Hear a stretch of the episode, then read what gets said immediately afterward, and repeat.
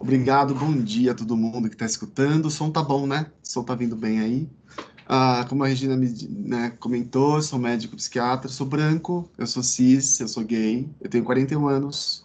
Ah, não sei se tem alguém aí que né, precisa fazer uma audiodescrição, fazer rapidamente, né? Eu tenho, eu tô com uma camisa branca polo, eu tenho óculos mais azul, Uh, eu tenho uma barba que tá ficando grisalha, né? Umas entradinhas, sou relativamente loiro, eu acho que eu sou loiro. Meu marido diz que não. Meu marido diz que eu não sou loiro, mas eu digo que sou loiro e fica nessa. Mas o que importa é a autoatribuição. A gente vai falar um pouco sobre isso hoje. e eu estou num, num, num, né, num, cenário da varanda da minha casa, que meu marido também que construiu aqui, que é super bonitinho, com algumas plantas atrás, tá bom? Uh, Hoje eu vou falar um pouco sobre desenvolvimento de identidade de gênero e orientação sexual, que é um tema polêmico, né? bastante polêmico. E aí eu queria pedir ajuda aí da Regina, porque quando eu começar a compartilhar, Regina, eu não vou ter acesso ao chat. E se alguém quiser fazer uma pergunta, fique tranquila, podem me, me interromper, uh, podem me parar, porque eu vou Salvo a gente está agrupando, porque é muita gente, então a gente agrupa e faz um bloco, blocos de questões. Tá Perfeito. Bom, tá excelente. Então, deixa eu começar a compartilhar, que tem coisa aqui. Uh, tudo bem? Tudo certinho com a tela, né?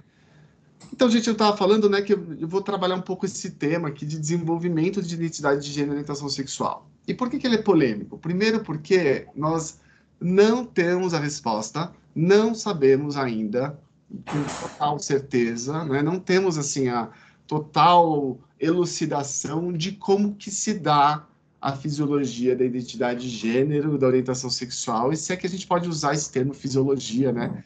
Desses construtos, que são construtos sexuais, para ajudar a gente aí, né? No...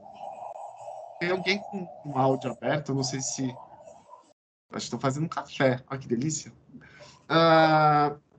Então vamos falar um pouquinho disso. Para começar, eu trazer um conceito né, de identidade de gênero. Eu sei que vocês já, já tiveram isso.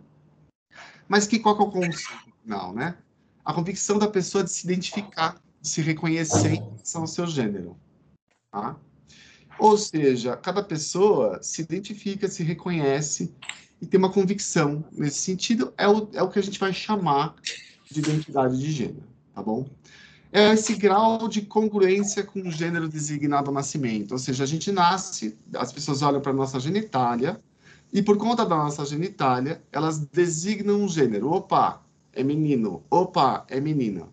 E aí, se você concorda, se você se identifica, se você está, né, uh, uh, de alguma forma identificado com, essa, com esse gênero designado, você é uma pessoa cis. Se você não está identificado com esse gênero designado, você é uma pessoa trans. Ela é autorreferida, ou seja, cada um, cada uma, cada uma vai olhar, vai identificar e vai ver o que faz mais sentido para si. Mas esse é um processo completamente social, ambiental ou psíquico? Tem algum fator biológico aí? É isso que eu vou discutir um pouco hoje, tá?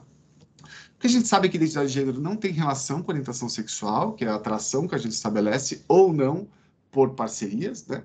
E também não tem relação com a expressão de gênero, que é como a gente coloca para fora, como que a gente quer se expressar e se mostrar para o mundo em relação ao gênero, porque no final das contas o mundo generificou tudo. Então qualquer coisa que você faz vai ser lida também com, esse, com essa lente relacionada a gênero, né?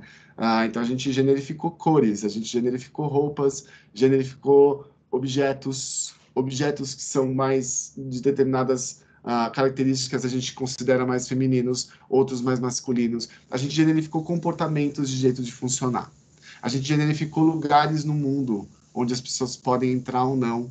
Em geral, gênero também né, tem relação com a estrutura de poder. Então, a gente vai falar de tudo isso. Tá? Eu sei que já foi discutido, né? a gente já falou bastante disso nas outras aulas, e outros professores e professoras, mas eu vou dar uma, uma salentada, porque a ideia de trazer um pouco de desenvolvimento é a gente responder um pouco, ou tentar responder um pouco, a uma questão bem atual, que é o que está acontecendo hoje? Né? Qual que é o contexto onde eu estou falando para vocês hoje, no dia 2 de 5 de junho de 2023. Gente, tem um monte de projetos de lei antitrans no mundo, no Brasil. Pessoas dizendo que pessoas trans são pessoas que, ah, de alguma forma, foram sofreram algum tipo de abuso na infância, ou sofreram experiências traumáticas, ou cujos pais uh, não souberam cuidar, não souberam tratar, não souberam olhar, não acolheram, ou acolheram demais, geralmente a mãe, né? A mãe ela foi muito uh, próxima e ela deixou a criança confusa, ou a Pablo Vittar, né? A Pablo Vittar tá aí para confundir toda a cabeça de toda a humanidade e que transformou todo mundo em trans. Então as pessoas vão falando e vão trazendo discursos e eu acho que a gente precisa também, né, pelo menos pessoal que tem algum contato com a ciência, compreender assim, o que, que a gente tem estudado, o que, que a gente tem de evidência para tentar dar algumas respostas, tá? Por que, que a gente tem que estudar um pouco sobre identidade de gênero e orientação sexual e entender quais são, como que se dá o desenvolvimento, né? Primeiro, para trazer um cunho científico, para não ficar nesse diz que me diz que para não ficar nos dogmas, que em geral são religiosos, que vão falar bastante sobre sexualidade e gênero, né, e vão construir uma ideia que é heterocis normativa em geral, tá? Uh, existem várias religiões, existem várias diversidades nesse sentido, inclusive uh, sincretismo, inclusive diversidades de interpretação dentro da religião, mas a gente sabe que muitas pessoas elas se uh, postam, se debruçam e se apoiam em alguns dogmas religiosos para destilar o seu preconceito. Né? Então, é importante trazer assim, ó, o que, que a gente está construindo como ciência, e aí também cabe uma discussão de quem é que está construindo ciência, qual que é o lugar desse, dessa pesquisadora, desse pesquisador, né, o lugar de fala dessa pesquisador, por que, que está se estudando isso, uh, e o que, que a gente faz com isso. Então, assim, ó, a gente precisa buscar compreender comportamento humano, a sua diversidade. A gente estuda, uh, eu sou médico, a gente estuda, a gente, a gente sabe em níveis moleculares como é que funcionam diversos processos dentro do organismo. A gente entende já também, do, do aspecto um pouco mais profundo, depois dos estudos de Freud, Melanie Klein, vários outros psicanalistas, Preciado, né? Uh, que vem que, quebrar um pouco, e outros filósofos que vêm quebrar um pouco essa própria ideia heteronormativa da psicanálise, a gente começa a aprofundar o próprio conhecimento do que, que a gente entende por gênero, né? O que, que a gente entende por uh, o ser e estar no mundo, o que, que é identidade, o que, que é personalidade. E jamais com a intenção de modificá-la de alguma forma, né? Quando a gente vai estudar a identidade de gênero e orientação sexual, então vamos descobrir se tem uma área no cérebro que faz a pessoa uh, querer ser gay, querer ser lésbica. Aí a gente pode dar um remédio tal para fazer a pessoa deixar de ser gay, né? A questão é por que, que você faria isso? né? Qual que é a, a, a, justificativa ética para se fazer isso, visto que a lei absoluta da humanidade é a diversidade. Né? Então, reduzir diversidade de alguma forma implica em eugenia, na verdade, né? Então, a tentativa de manipulação de seus fatores com objetivo de eugenia é antiética e criminosa.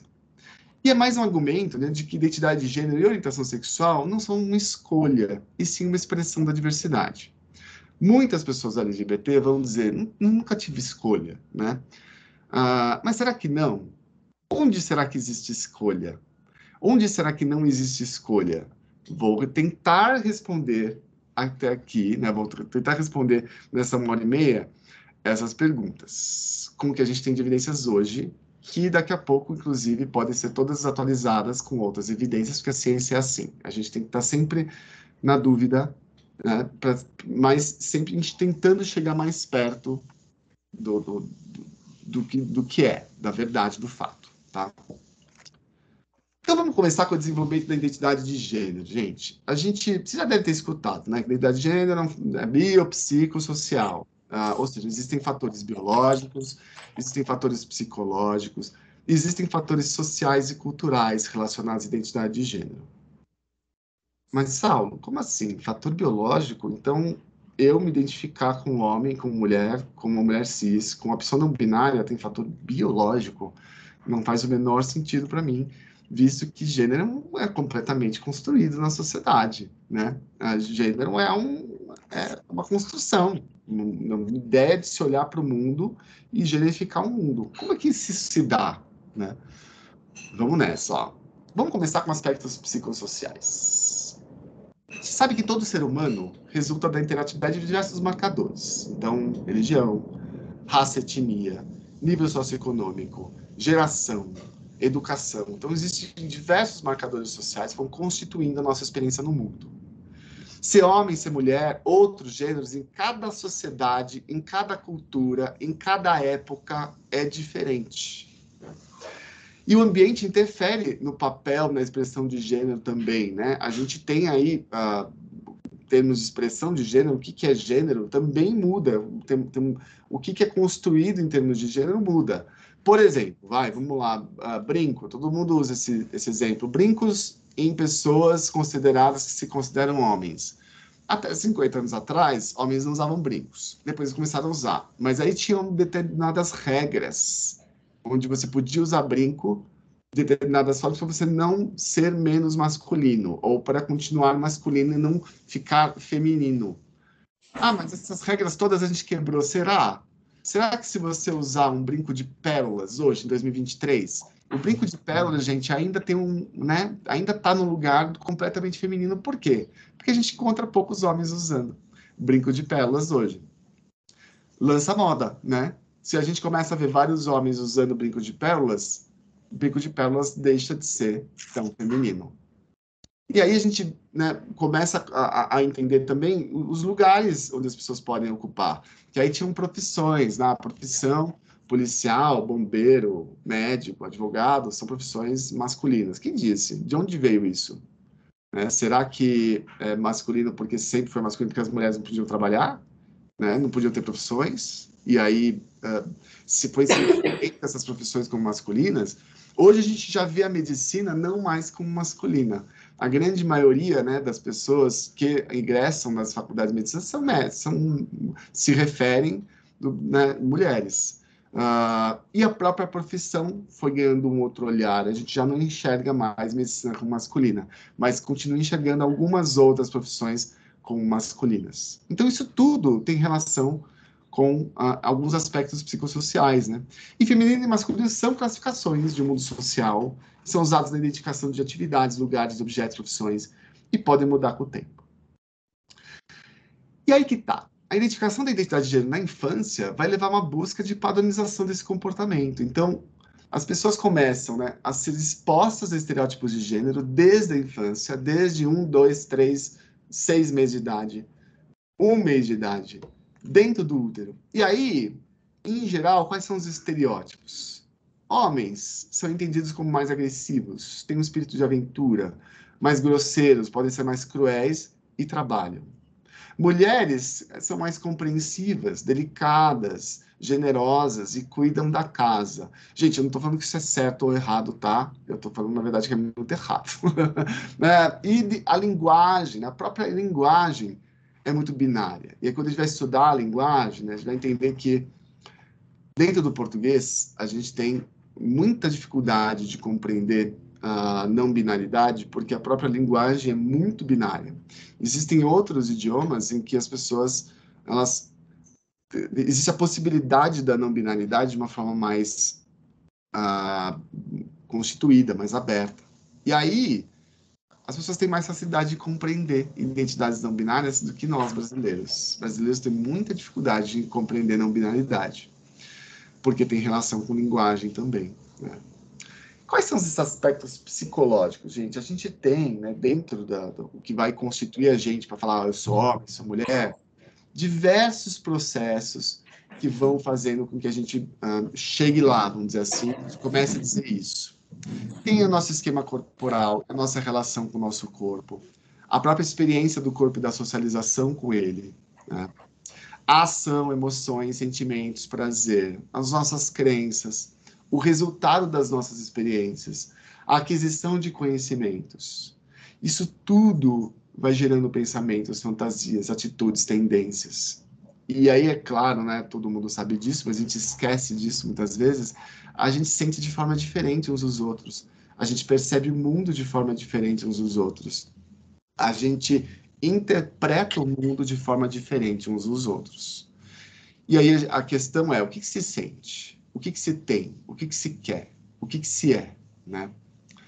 Nesse processo, qualquer pessoa que está assistindo, seja adolescente, criança, não acho que tem criança assistindo, mas seja criança, adolescente, adulto, idoso, qualquer idade, pode olhar e falar: Poxa, por que, que eu me identifico como homem, como mulher, como. Puta. Alguém quis falar alguma coisa? Não? Por que que, então, por que que eu vou me identificar dessa forma? Opa. Paulo, eu vou silenciar todos, você Ah, religa o seu microfone, peraí. Pode deixar.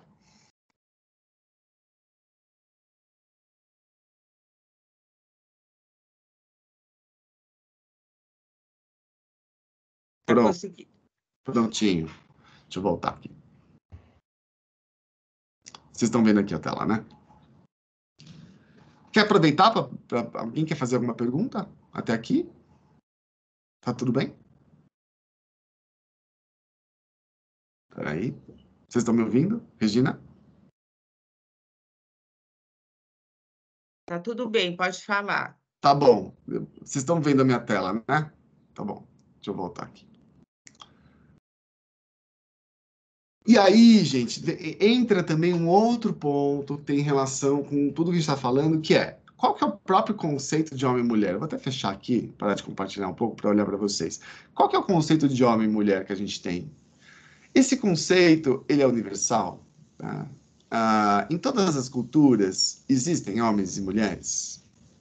Tem gente que fala assim, ah, mas essa história de não binário, né? É tão novo. É tão novo essa história de não binário. Agora os adolescentes estão virando não binários. Na minha época não tinha não binários. né? Não, não- não sei o que, é não binário. Ah, porque sempre existiu homem e mulher. né? E uma vez também eu já, escutei de, de deputado na Assembleia Legislativa do Estado de São Paulo falar assim: desculpa, doutor, mas quem tem pinto é homem, quem tem vagina é mulher, esse resto aí é ideologia de gênero. Esse resto aí não existe. Né? Ok. Né? Então vamos discutir biologia? Opa, quem tem pinto é homem, quem tem vagina é mulher, então quem tem pinto e vagina é o quê? Já, já, já, já desbaratinei esse deputado, porque o deputado tinha esquecido, né? Ah, de que existem pessoas com pênis e vulva, existem pessoas com outras, com diversidades de corpos, né? Que a gente chama de intersexo. E essas pessoas, elas vão também se identificar em relação a algum gênero. Como que isso se constitui? Como é que isso se dá?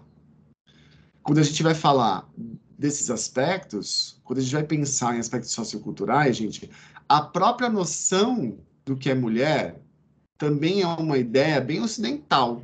A gente tem uma, ah, ah, uma construção ocidental do que, que é mulher.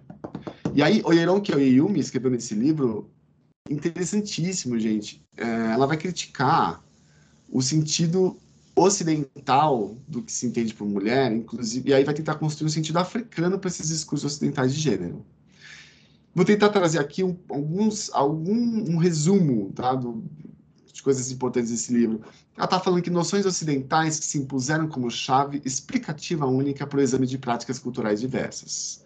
Então, a gente, né, enquanto ocidentalizado, e, né, o processo de colonização e o processo de escravização, de subjugação de alguns outros povos, claro que traz uma cultura, impõe a cultura e tem o olhar da cultura. E aí, historiadores vão olhar para a história da África com esse olhar também dessa cultura. Uh, e aí vem o processo de invenção de tradições generificadas, algo que era inexistente na Yorubalândia antes do contato com o Ocidente. Yorubalândia, gente, são vários países na África, incluindo Nigéria, inclui Sudão. Então, tem alguns lugares lá, são Yorubalândias, mas tem um dialeto Yorubá, né? E a oralitura, que é um... um a, a, ao invés de serem tradições uh, por escrito, são tradições orais, tá? E a própria Leirão que vai trazer que eles não têm uma cosmovisão. A gente faz mais sentido falar de cosmopercepção desses povos, porque eles são menos... Uh, eles se apoiam menos no olhar para o mundo, no olhar, olha só, né? Na visão, e vão se apoiar mais na escuta, porque eles são mais, uma tradição mais oral, né? De fala da história. Uh, e aí vai dizer que corpos físicos são sempre corpos sociais. E que o bio ele é sempre tem, tem sempre uma lógica, né? O biológico tem sempre uma lógica que é uma lógica social. E a divisão do trabalho, a vinculação do exercício do poder ao rei, ao homem, né, é prova de um esforço colonial de categorização também. O que, que acontece aqui? Né? Ó, acesso ao poder, exercício de autoridade, adesão e ocupações derivadas da linhagem era regulado internamente pela idade, não pelo sexo. Aqui, né, o Irão que está trazendo que nesse espaço, na Eurobalândia, não existia ou não era tão importante a divisão de sexos, de gêneros, para estruturar a sociedade. Então, a estruturação da sociedade era muito mais uh, construída através de uma divisão por idade do que divisão por gênero. Trazer um exemplo, o historiador ele, ele vai olhar para algumas estátuas né, dessa época, lá na Yorubá, e ele vai falar assim: ah, essas estátuas que têm o cabelo longo são, obviamente, as meninas. As estátuas com cabelinho curto são os meninos. Mas isso faz menor sentido. Porque quem usava cabelo longo eram os sacerdotes, tanto homens como mulheres. E quem cortava o cabelo eram as pessoas que lutavam, guerreiros, tanto homens como mulheres, como outros gêneros. Então, veja, o olhar desse historiador que vai falar: ah, tá, então, olha só, o pessoal que está que, que, que tá com o cabelo cortado, eles estão né, lutando, ou seja, os homens lutavam o, o pessoal que reza, eles têm o cabelo longo, então as mulheres que rezam. E esse olhar de um historiador do Ocidente para uma história né, e, e para um povo africano, e ela resolve desconstruir isso nesse livro. Gente, é importantíssimo ler, tá? Porque isso a gente começa até a questionar o que, que é, né? o próprio conceito que vai sendo construído do que é homem e do que é mulher. Na teoria queer, né, tem Judith Butler, mas tem vários outros e, e outras e outras autoras uh, que vai trazer o quê? Butler vai trazer que o gênero é construído a partir da repetição de atos estilizados, associados ao que é considerado masculino ou feminino, constituindo uma performance de gênero. E aí, não seria aprendido conscientemente, mas vivenciado, praticado. E vai questionar essas identidades binárias e a heteronormatividade, e vai trazer esse estudo de mecanismos históricos e culturais que produzem as identidades patologizadas, intervendo o foco da análise do indivíduo para as estruturas sociais, então, invertendo, perdão. Então, inverte, em vez de olhar para o indivíduo e, e, os desvios desse indivíduo, vamos olhar para a estrutura social que constrói uma sociedade em que existe o certo e existe o errado, existe o lugar e os jeitos de ser e os outros jeitos de ser. Então é fluxo, né? Então, para aquela pessoa que chegou e falou, né? deixa eu fechar de novo aqui, ó. Aquela pessoa que chegou e falou, ah, mas não existe, uh, não existe. Você falou para o Bruno, está agendado ciente? Pessoal, olha o microfone. Eu vou desligar de novo todo mundo. Volta aí, peraí. Pronto. Foi? Ah, posso ir? Aqui. Pronto. Saulo, liga de novo agora o seu. Prontinho. Bom dia, pessoal. Gente, que, que eu tô. Essa pessoa que fala assim, ah, na minha época não existiam uh, pessoas não binárias ah, na minha época não tinha pessoas não binárias. São histórias de adolescente atual, de, de né, esses adolescentes que antes eram emo, aí eles cansaram de ser emo, agora eles querem ser não binários, né? Aí eu pergunto assim, gente, a sua época é 1490? Quando o Cristóvão Colombo chegou lá nos povos ameríndios, na América do Norte, e deve ter ficado pasmo, né? Quando ele descobriu que muitos dos povos, os povos Mojave, Nadlirro, uh, Navarro, eles tinham pelo menos três gêneros: homens, mulheres e two spirit, né, que é um gênero com dois espíritos, pessoas não binárias. A sua época, para você que fala, pensa isso, né, a sua época é, uh, sei lá, 300 depois de Cristo, 200 depois de Cristo, onde a gente já tem algumas, alguns indícios das rígiras na Índia, né? Uh, essa época é, sei lá, quando já existiam uh, indícios das Catoa na Talândia. A gente tem diversas identidades não binárias no mundo. e que são muito anteriores aos emos de 1980, 70, 80, 90, né? Uh, afinal, identidade de gênero é a forma como as pessoas, aqui alguns exemplos, né? Mohammed Spirit, as Hijras de Sadim, na Índia e Bangladesh, Bornechas, em Albânia, Croácia, Kosovo e vários outros países, uh, as Muxes no México. Né? Então, a gente tem inúmeras identidades, as travestis, que muitas vezes podem ser consideradas não binárias ou binárias, podem se considerar não binárias ou binárias. Eu escutei, gente, de uma travesti recentemente uma frase bem interessante, né? A travesti é a mulher trans pública. Né? É uma mulher trans pública, é uma mulher trans que se mostra para a sociedade né, como trans. Então, é uma trans publicizada, né, que não vai se esconder, não que as mulheres trans se escondam, mas essa é uma travesti falando, né, que não vai se esconder através uh, uh, da mulheridade. Vai, a travesti ela impõe e coloca com mais ênfase a sua travestilidade, mostra a travestilidade para o mundo. Enfim, mas Sal, tudo bem. Ok, você falou de vários aspectos sociais, culturais, a construção de gênero. Já estou bem satisfeito que já sei que gênero é uma construção social. Ok, gênero é uma construção social. Mas, a partir de 1990, 2000, a gente começou a, a, a encontrar cada vez mais evidências de alguns fatores que a gente vai chamar de biológicos ou corporais que podem ter relação com a identidade de gênero. E aí fica a questão de como que a gente vai integrar isso e se esses estudos são úteis ou não. Então vamos dar uma olhadinha em quais estudos e do que, que eu estou falando para trazer essa, esse ponto de aspectos biológicos. A gente tem estudos de fatores genéticos, fatores cerebrais e fatores hormonais. Quando eu falo hormonais, é sempre hormonais dentro do útero, tá? Intrauterinos. Então vamos começar com uma questão. A gente durante a fase embrionária, a gente está lá dentro da barriga né, do pai, da mãe, a gente está no primeiro trimestre se dá a determinação do sexo genital. Então forma o sexo genital. Pênis, vulva, ou pênis e vulva, ou outras genitálias. Então, a genitália vai se formar nesse primeiro trimestre, tá bom? Já no segundo trimestre da gestação, a gente vai ter a diferenciação sexual cerebral que vai sofrer influência genética e hormonal desse próprio feto e, e também do ambiente hormonal externo, tá?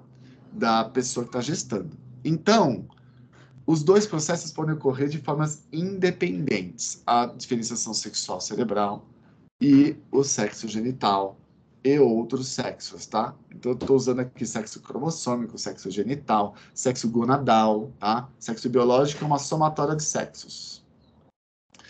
Esse slide eu não vou ler ele todo, mas é só para mostrar para vocês que existem diferenças entre cérebros que a gente considera masculinos e cérebros que a gente considera femininos. Então, a gente tem aqui várias diferenças. Por que, que eu estou falando considera? Por que, que eu estou usando aspas aqui? Porque a gente considerar um cérebro masculino e feminino não faz o menor sentido, tá, gente? O que a gente tem é diferenças de volumes. Só que a gente vai olhar para isso aqui tudo e a gente vai enxergar essas diferenças todas com maior frequência nas pessoas que a gente considera do sexo masculino, tá? Mesma coisa para as, né, as diferenças, a diferenciação que a gente vai encontrar com maior frequência nas pessoas que a gente considera do sexo feminino. Por que, eu estou usando tanto considera? Porque é uma convenção social, uma convenção né, uh, uh, não só social, mas também científica, a gente considerar determinadas características juntas no corpo de sexo masculino, determinadas características juntas no corpo sexo feminino e outras características juntas no corpo intersexo. Então, só existem cérebros masculinos e femininos? Não, gente. Também existem cérebros outros, intermediários, tá? Entre o que a gente vai achar com maior frequência masculino e feminino. Então, cérebros também não são binários, esqueçam isso, tá bom? Quais são esses fatores hormonais intrauterinos? Ó, os testículos produzem testosterona. os ovários produzem estradiol.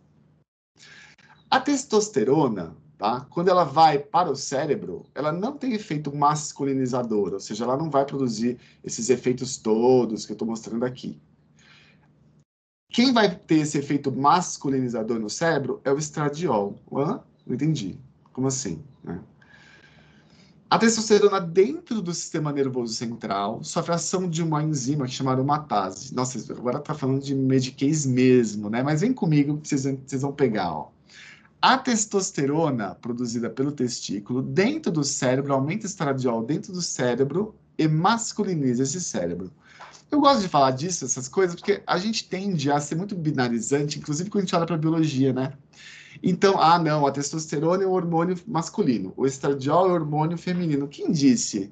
Né? Dentro do cérebro, o estradiol é o hormônio masculino e a testosterona é o hormônio feminino, ou não faz grandes efeitos no cérebro. Né? Então, assim, não faz sentido a gente ficar repetindo algumas coisas. Por exemplo, testosterona é masculino, estradiol é feminino. Dependendo do lugar, tem efeitos diferentes, tá bom? Se a pessoa não tem testículo, ela não tem tanta testosterona, né? E o cérebro vai se feminilizar. Esse, esse slidezinho, eu que fiz, desculpem pelo, por essas imagens meio toscas de paintbrush, mas é para tentar mostrar o que eu acabei de falar. Ó. A pessoa tem testículo, ela produz testosterona. A testosterona ela é pequenininha, ela entra né, no cérebro, na barreira lá. Temos várias barreiras para poder entrar, ela entra. E aí, com a ação da aromatase, ela vira estrógeno, estradiol, dentro do cérebro. E esse estradiol vai se ligar ao receptor de estradiol, ER receptor, tá? A própria testosterona também vai entrar e vai se ligar ao receptor de andrógenos, tá bom? De testosterona. O estradiol que tem aqui fora, porque a testosterona também vira estradiol aqui fora, ela se junta com uma proteína grandona e ele não entra. Quem tem ovário produz bastante estradiol e aí junta com a proteína não entra, tá vendo, ó? E o cérebro, ele não sofre essa ação da testosterona nem do estradiol e aí vai feminizar. Outro ponto importante, ou, ou seja, tá? Se você não colocar nada externo, olha só, se você não põe nada externo ao cérebro e deixa ele sozinho, quietinho, ele vai para o molde dele que é feminino tá? Interessante também pensar nessas questões, né? Uh, e fatores genéticos, gente? Genes eles vão ser codificados como sexuais, então eles vão agir antes do início da ação hormonal. E eles também determinam diferenciação sexual cerebral. A gente tem estudos de gêmeos que vai tentar trazer, assim, estudos de gêmeos são estudos bem uh, considerados padrão ouro, tá? Para a gente ver se tem algo genético ou não. Então, se tem algo que a gente vai considerar genético, quando a gente pensa em gêmeos, eles têm que ter maior frequência disso, né? Ah, então, sei lá, será que questões, a, a, pessoa ser cis ou a pessoa ser trans, tem algum fator genético? Então, foram estudar isso. Ah, 39,1% encontraram de concordância em gêmeo monozigótico e nenhuma concordância nos gêmeos dizigóticos. Monozigóticos, gente, são os gêmeos idênticos, são aqueles gêmeos que são iguais, ou seja, eles têm a mesma genética. E esses gêmeos têm muito maior concordância, tá bom? Quando eu estou falando dessa concordância, ou seja, quando um é trans, existe uma outra, uma grande chance, ou uma maior chance do outro também ser trans, tá bom? Quando um é cis, também existe uma grande chance do outro ser cis. Eu não estou falando aqui da genética da transexualidade, estou falando da genética da identidade de gênero, então a gente não está estudando só trans, a gente está estudando também cis, tá bom? Importante salientar isso, né? Porque as pessoas trans elas sempre foram colocadas aí como um objeto, vamos tentar descobrir porque as pessoas são trans. E isso já é um problema em pesquisa, tá? Porque é sempre o olhar cis sobre a pessoa trans dentro desse fator. A gente precisa uh, problematizar isso.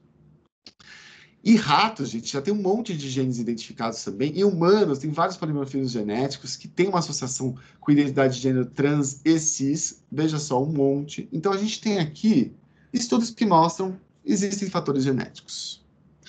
Estudos que vão mostrar, então, a interação de ação de hormônios com genes. Olha só. Existem, por exemplo, uh, genes e hormônios que vão fazer uma diferença aqui, né, que vão olhar para a funcionalidade.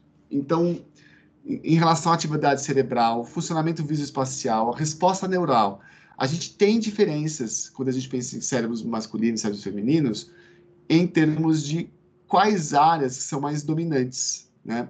Hemisfério esquerdo, hemisfério direito, qual que é mais dominante, existem diferenças. Ah, isso significa que um é melhor que o outro? Não.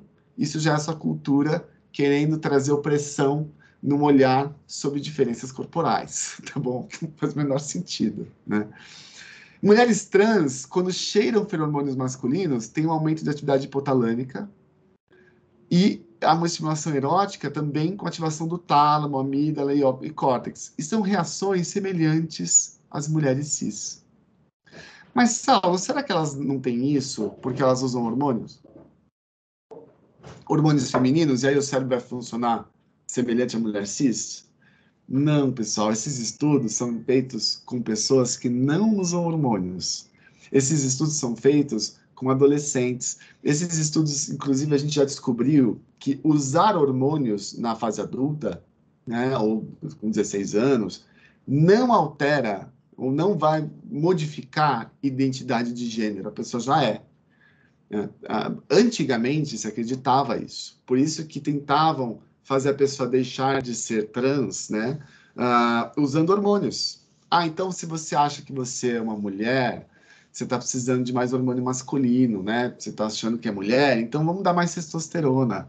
Funcionou? Não, não funciona, tá?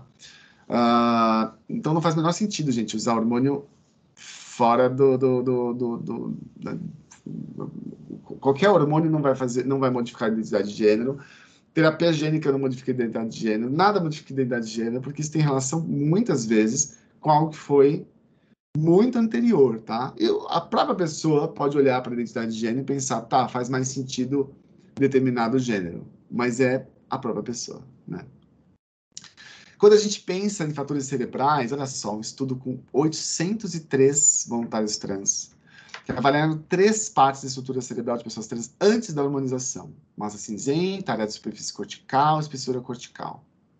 O que, que esse estudo concluiu? As pessoas trans têm os seus próprios fenótipos neurobiológicos. O cérebro de pessoas trans diferem significativamente dos de pessoas cis com respeito a volumes, áreas superficiais subcorticais, mas não em relação à espessura cortical. Gente, essa, esse papo de falar, não, uma mulher trans tem um cérebro feminino num corpo masculino, ele já está um pouco ultrapassado, porque a gente está falando aí de diferenças entre cérebros que também não são nem masculinos ou femininos ou considerados masculinos e femininos.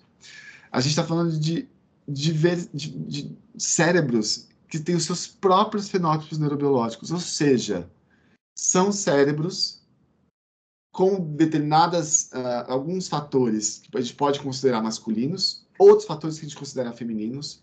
Então a gente está falando de cérebros trans, a gente está falando de cérebros cis. Uh, uma vez, eu vou dar uma, até uma pausada aqui para olhar para vocês.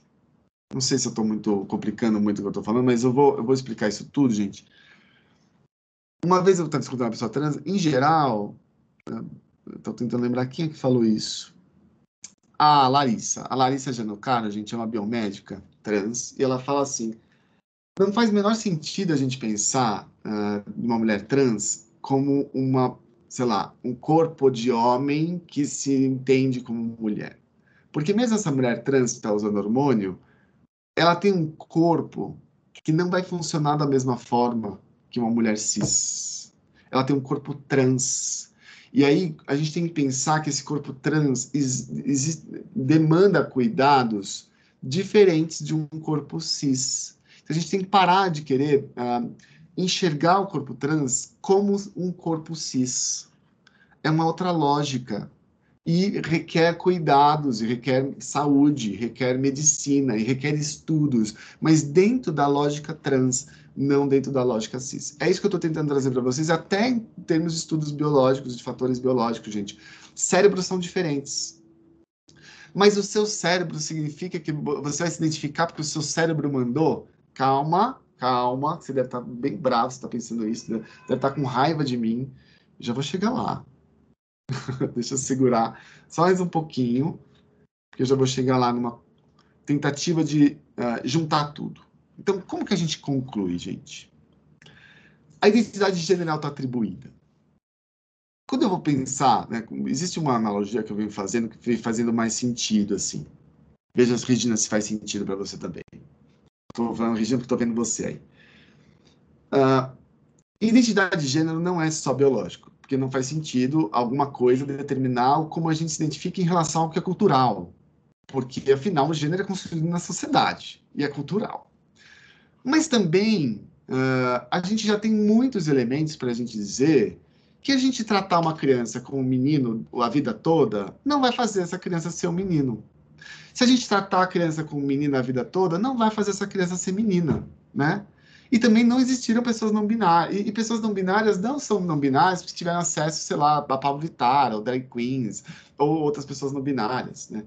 E que isso não, não influencia uh, numa pessoa dizer se, se dizer homem, se dizer mulher. Então, como que a gente junta todos esses fatores? Pensando, gente, quando a gente estuda personalidade em psiquiatria, a gente entende que personalidade, né, que a maneira como a gente é no mundo, a maneira como a gente enxerga e se percebe no mundo e o nosso funcionamento no mundo, ele tem aspectos que têm relação com temperamento e que já vem com a gente então a gente vê temperamento de bebê, né? Bebezinho mais irritadinhos, bebezinhos mais calmos, bebezinhos que são mais reativos, menos reativos. E a gente tem temperamentos, uh, uh, inclusive, gente, a gente vê temperamentos em animais, né? A gente vê temperamentos em bichos. Uh, bichinhos e, e, e, muitos irritadinhos, mais, mais bravos, tendem a ter uma, uma ninhada também mais irritadinha, mais brava, né? Então a gente tem temperamento e um jeito de ser que, que tem uma relação com fatores genéticos, fatores cerebrais, e a gente também tem o caráter, que vai sendo moldado, vai sendo construído. E isso junta e a gente forma a nossa personalidade. A identidade de gênero é um outro aspecto de como a gente pode se enxergar, um outro aspecto em relação à personalidade. Então também tem relação com fatores que vêm com a gente, e fatores que a gente vai olhando para o mundo e vai vendo. Então, é como se a gente viesse com um grande álbum de figurinhas, e esse álbum de figurinhas não tem figurinha nenhuma, mas cada um tem o seu álbum.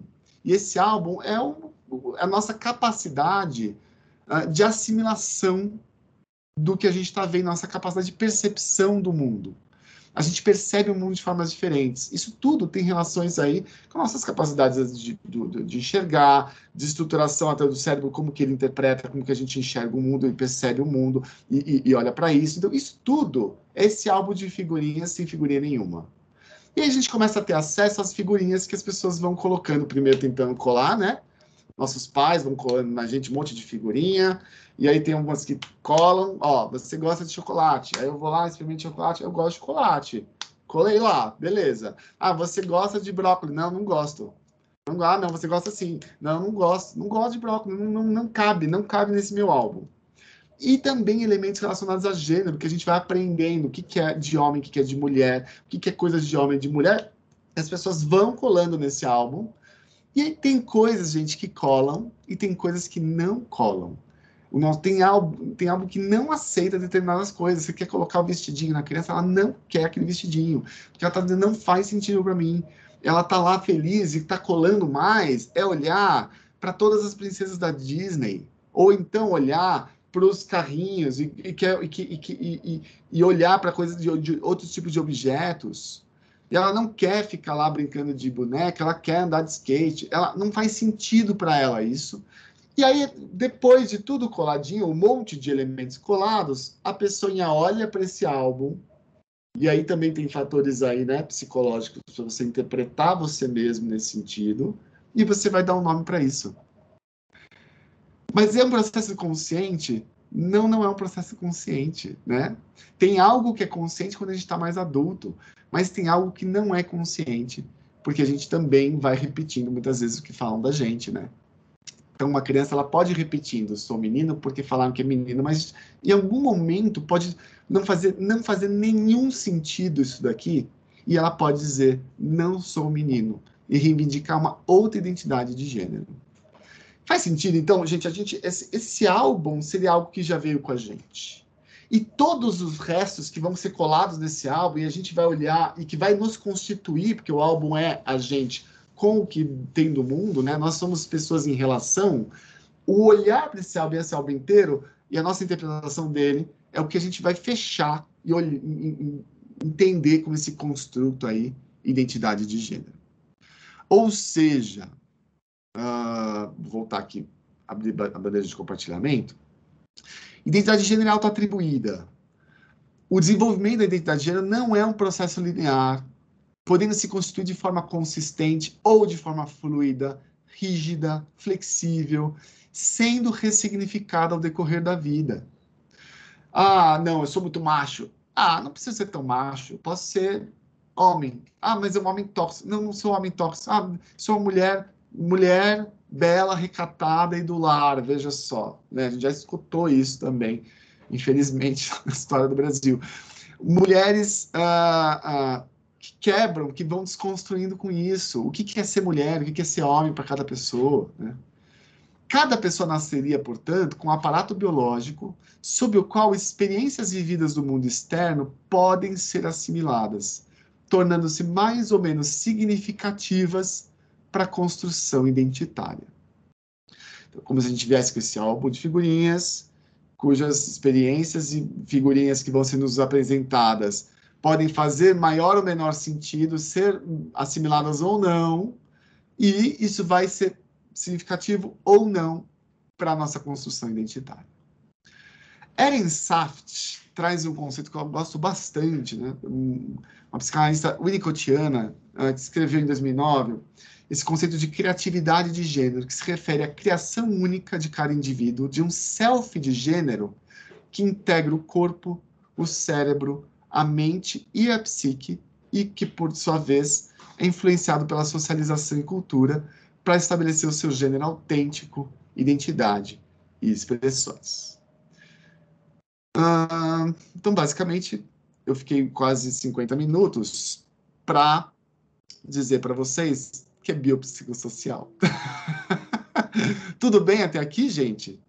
Vou dar uma. Acho que dá um bom momento para a gente ir para as questõezinhas, que já vou uma outra parte para falar de gênero, de orientação sexual. Oi. Olá. Oi, Tudo bem? bom dia, bom dia a todos. Então, Saulo, acho que está tão sensacional que o povo ficou meio está silencioso porque quando quando isso acontece também significa que você prende tá todo mundo muito atento ao que você está falando, né? Eu tem umas coisas que... difíceis, eu sei também. Às vezes eu tento adequar um pouco a linguagem, né? Porque esses estudos biológicos, de estrutura genética, tal, são às vezes um pouco mais complexos para quem não está tão. Né? Mas desculpa, Sandra, você estava falando. Não, assim, então é, é, vários elogios, a sua aula é excelente. E uma questão, né? não sei se é esse o momento, talvez você até vai falar aí na sequência, que a Anne Cristina ela gostaria de saber sobre as definições todas, trans e LGBTQIA+, ah. quando e como usar. É, talvez depois, né? Não sei se na sua sequência, assim, a gente tem um público que está bem na ponta, né? São trabalhadores e trabalhadoras lá da, da muito, muitos aí da, de unidades básicas, de serviços variados, tem o pessoal da educação, né? Muitos trabalha, trabalhadores trabalhadores da educação, do ativismo. Então, assim, talvez agora, se você também puder, na sequência, fazer. Eh, deixa talvez mais, mais concreto e também nas práticas, né? O que, que eu, aí eu vou te deixar uma pergunta, não precisa responder agora, vai indo, vai, vai articulando com a tua apresentação, mas assim, o que, que você. Eu sei até que você vai falar no final, né, de recomendações, mas assim, para gente que está lá recebendo as pessoas, né, com seus gêneros fluidos, fluidos, o que, que as pessoas podem fazer, podem contribuir nas suas pequenas ações, né? Boa, já vou, já vou, responder, já vou responder você, porque eu acho que é importante. O pessoal está perguntando também do, né, do, dessa história da, do que, que é LGBTQIA, as definições todas, então já vou explicar. Uh, eu achei que já tinha um, já, Isso já iria aparecer de alguma forma no curso, mas, gente, LGBTQIA, é uma sigla, e siglas já são complexas, né? Porque a própria imposição de uma sigla e dizer qual é a sigla oficial já é também fruto de uma disputa de poderes, de quem fala o quê, do, do, né? Põe o quê, não põe o quê, põe o L, põe... então assim, vocês terem ideia da história, antes era GLS, depois virou GLBT, né? GLS era gay, lésbica e simpatizante, as pessoas que tinham uma simpatia por essa galera. Né? Depois veio GLBT, incluíram Bs, bissexuais, e Ts de travestis transexuais. Depois de GLBT, resolveram, não, ó, essas lésbicas estão sendo invisibilizadas, vamos pôr as lésbicas na frente. Por isso que virou LGBT, tá? LGBT vai olhando para cada vez mais, vem, né, antes se usava hermafrodita, aí não se usa mais hermafrodita, se usa intersexo para todas as diversidades de corpo, então pessoas que têm pênis e vulva, como eu falei, pessoas que têm, né, outros corpos, eu não estou falando aqui de malformação, não estou falando de anomalias, a gente não usa esses termos, isso é também o olhar da cultura sobre as diferenças corporais e sobre a natureza, tá? Então, são pessoas intersexo, e aí ganhou o I, e aí ficou LGBTI.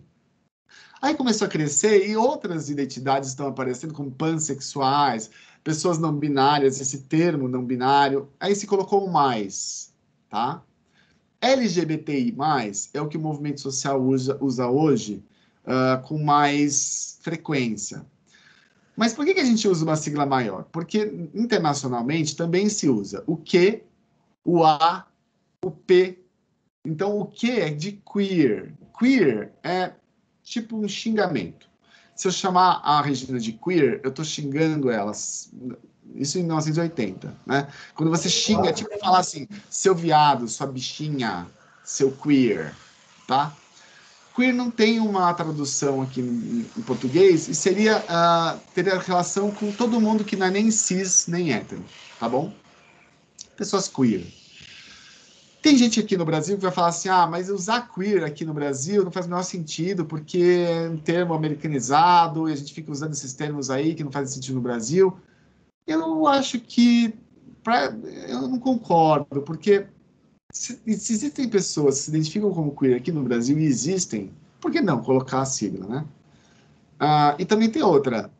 Se é para tirar termos americanizados, vamos tirar gay também, porque gay também não tem tradução que a gente usa, né? Afinal, gay é uma palavra em inglês que significa feliz, alegre, tá? e que a gente, né, pelo uso, usa bastante gay. Ou seja, tá, a própria palavra gay é estrangeira, exato, Bruno. Então, assim, ó, LGBT, já expliquei, Q de queer, e de intersexo e A de assexuais, pessoas que vão ter menor atração, e eu vou trazer aqui para vocês também uh, um pouquinho sobre orientação sexual. Na prática, por que, que a gente precisa saber um pouco sobre o desenvolvimento da identidade de gênero e da orientação sexual, pessoal? Tem que saber porque as dúvidas e as angústias dessas famílias vão atravessar esses conhecimentos. As famílias chegam culpadas, né?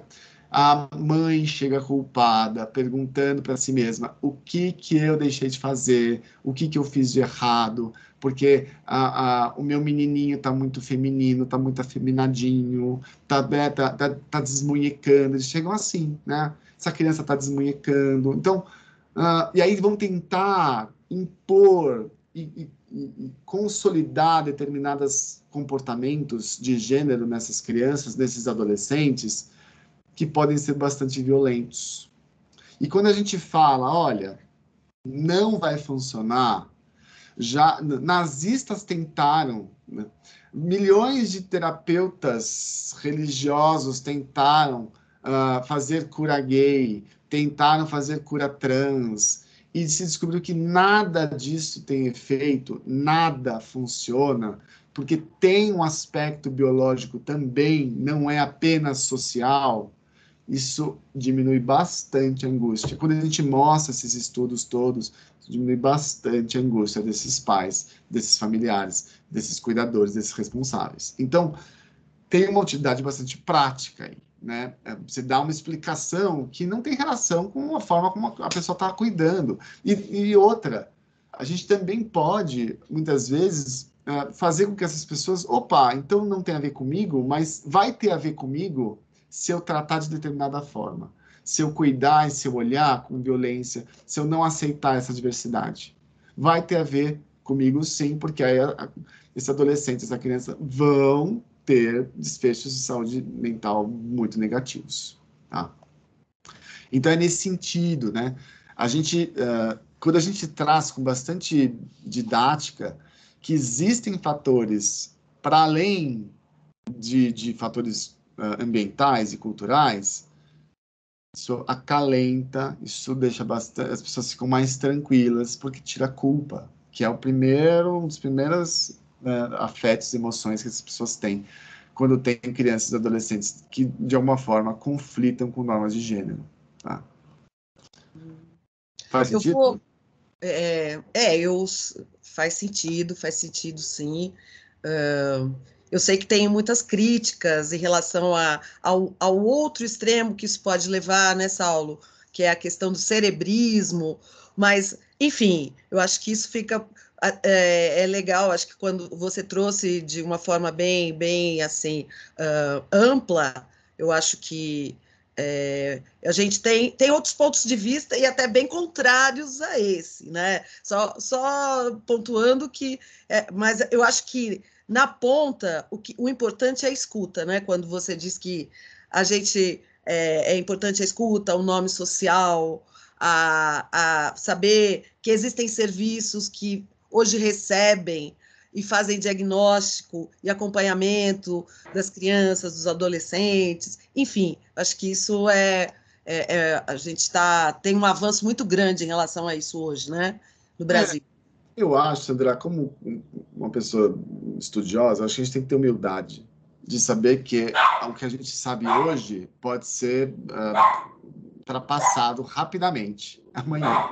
E segundo ponto, eu acho que assim, uh, quando a gente tenta, eu acho que a gente também a gente tem que cuidar do lugar de onde a gente fala quando a gente está estudando. Porque, por exemplo, eu sou médico, mas eu estudo bastante, eu gosto bastante de Priscila, eu gosto bastante de ciências sociais. Eu estudo Erung, eu estudo porque não dá para ficar só no lugar do, do cérebro, do corpo, e ter esse tipo de, de fala uh, determinista, né? E essencialista também do que a gente constrói com formas de ser no mundo. E que e que a gente vai falar com adolescente, o adolescente fala, gente, isso aí não faz o menor sentido para mim, porque eles nem querem se colocar em caixas mais, e dane-se, né?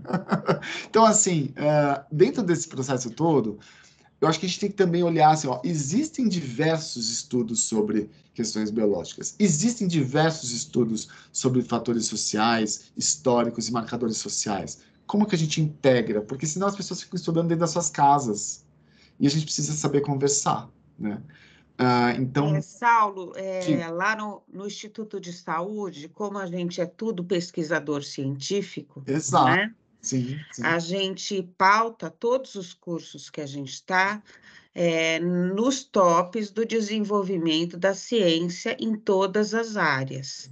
Então, sim. por isso, por ser uma informação muito desconhecida, essa questão do biológico, é, a gente coloca sim, até porque na linha da psicologia brasileira, né, o que predomina são faculdades, tem boas, mas tem muito ruins, que parte só, só fala da palavra sexualidade quando fala lá no começo do Freud, para lá, e aí 90%, eu falo isso porque eu dou consultoria em vários estados e municípios, né? Uhum. Fica achando que é formação familiar que faz o gênero e a expressão e a identidade, etc. Então, é, é, fundamental mesmo a gente fazer e a gente tá todos os tops, né? Porque a gente tem os, os disparadores, né? Pesquisador científico recebe, viu, pessoal? Quando publica um artigo da nossa área, a gente recebe atualizações. Então, é importante a gente unir todas as áreas né, de conhecimento para se é, completar né, e tirar preconceitos passados. Exato. Eu acho que é isso.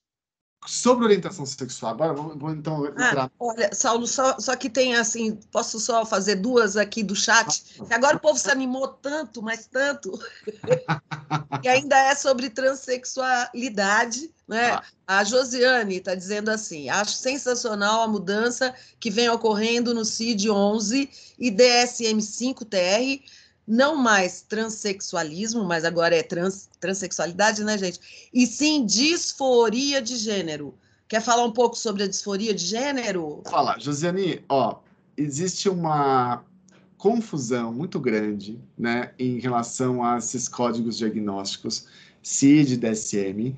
E a primeira coisa é, transexualidade não é sinônimo de disforia de gênero. Primeira coisa, né? Pessoas trans não são disfóricas de gênero. Pessoas trans são pessoas trans, tá? Agora, uh, existe, por exemplo, o diagnóstico, acho que vale a pena discutir isso. Diagnóstico em medicina é uma ferramenta que a gente usa para entender e, e, e olhar, identificar determinadas questões que a pessoa pode ter que vão trazer demandas para a saúde. Ou seja, a gente faz diagnóstico não só de patologias, mas faz diagnósticos também de saúde. A gente faz diagnóstico, gente, de gravidez. Gravidez requer cuidados em saúde específicos. E eu faço um diagnóstico, tem uma CID para gravidez. CID, Código Internacional de Doenças, mas está gravidez lá. Então, gravidez é doença agora? Não, né? CID, na verdade, deveria ser Código Internacional de Diagnósticos, né? Não de doenças. O nome está ruim.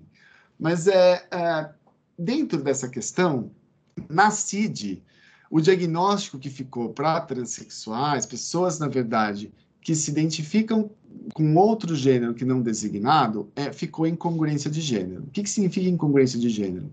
Significa pessoas que não se identificam com o gênero designado ao nascimento. Não, são pessoas que estão incongruentes com o gênero que deram para elas quando elas nasceram elas estão muito congruentes com o gênero delas. Elas estão incongruentes com o gênero que deram para elas. É importante colocar isso, porque incongruência de gênero ficou um termo ruim também. Porque parece que a pessoa trans é incongruente. Existem as congruentes e as incongruentes. Né? Então, o melhor seria, em vez de fazer um diagnóstico de congruência de gênero, o diagnóstico mais seria útil para a gente e menos patologizante seria demanda por modificações corporais. Qual é o diagnóstico da pessoa? A pessoa tem desejo de modificações corporais. Ah, porque ela é trans, porque ela é não binária. Não interessa como ela se identifica. Ela tem uma demanda para modificação corporal XYZ? Vamos identificar essa demanda. Vamos olhar para essa demanda. Esse diagnóstico já é o, o diagnóstico que me permite indicar uma modificação corporal, como hormonização, como cirurgias. Agora, disforia de gênero, Josiane, é um diagnóstico que a gente tem na DSM-5, que é um manual de transtornos mentais, ou seja, disforia de gênero é um transtorno mental. É um sofrimento importante, é um sofrimento com prejuízos socioocupacionais em decorrência da incongruência de gênero. Ou seja, pessoas trans que sofrem por serem trans ou que sofrem, têm desconforto importante com o seu corpo. Também critico esse diagnóstico de disforia de gênero, porque, veja, disforia de gênero tem pessoas trans, então, que vão ter disforia de gênero, e tem pessoas trans que não terão disforia de gênero.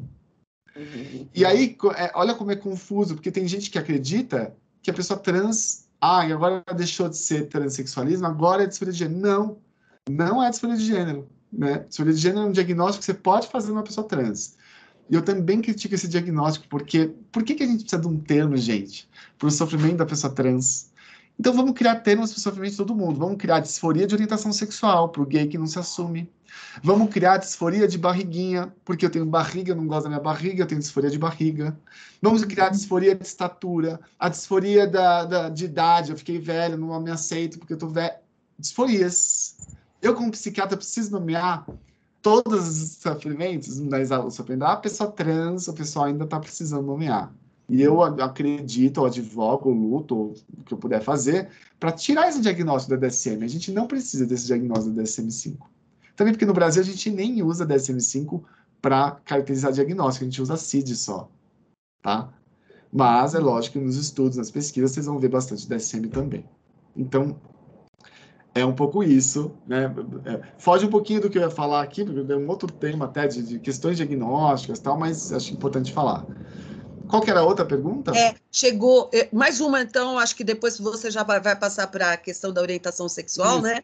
É. Então, agora o povo se animou e, e ó, estive recentemente em um evento, e essa foi a Mônica Sofia. Ah. Estive recentemente em um evento em que um psiquiatra fez afirmações difíceis sobre a questão de hormônios e cirurgias.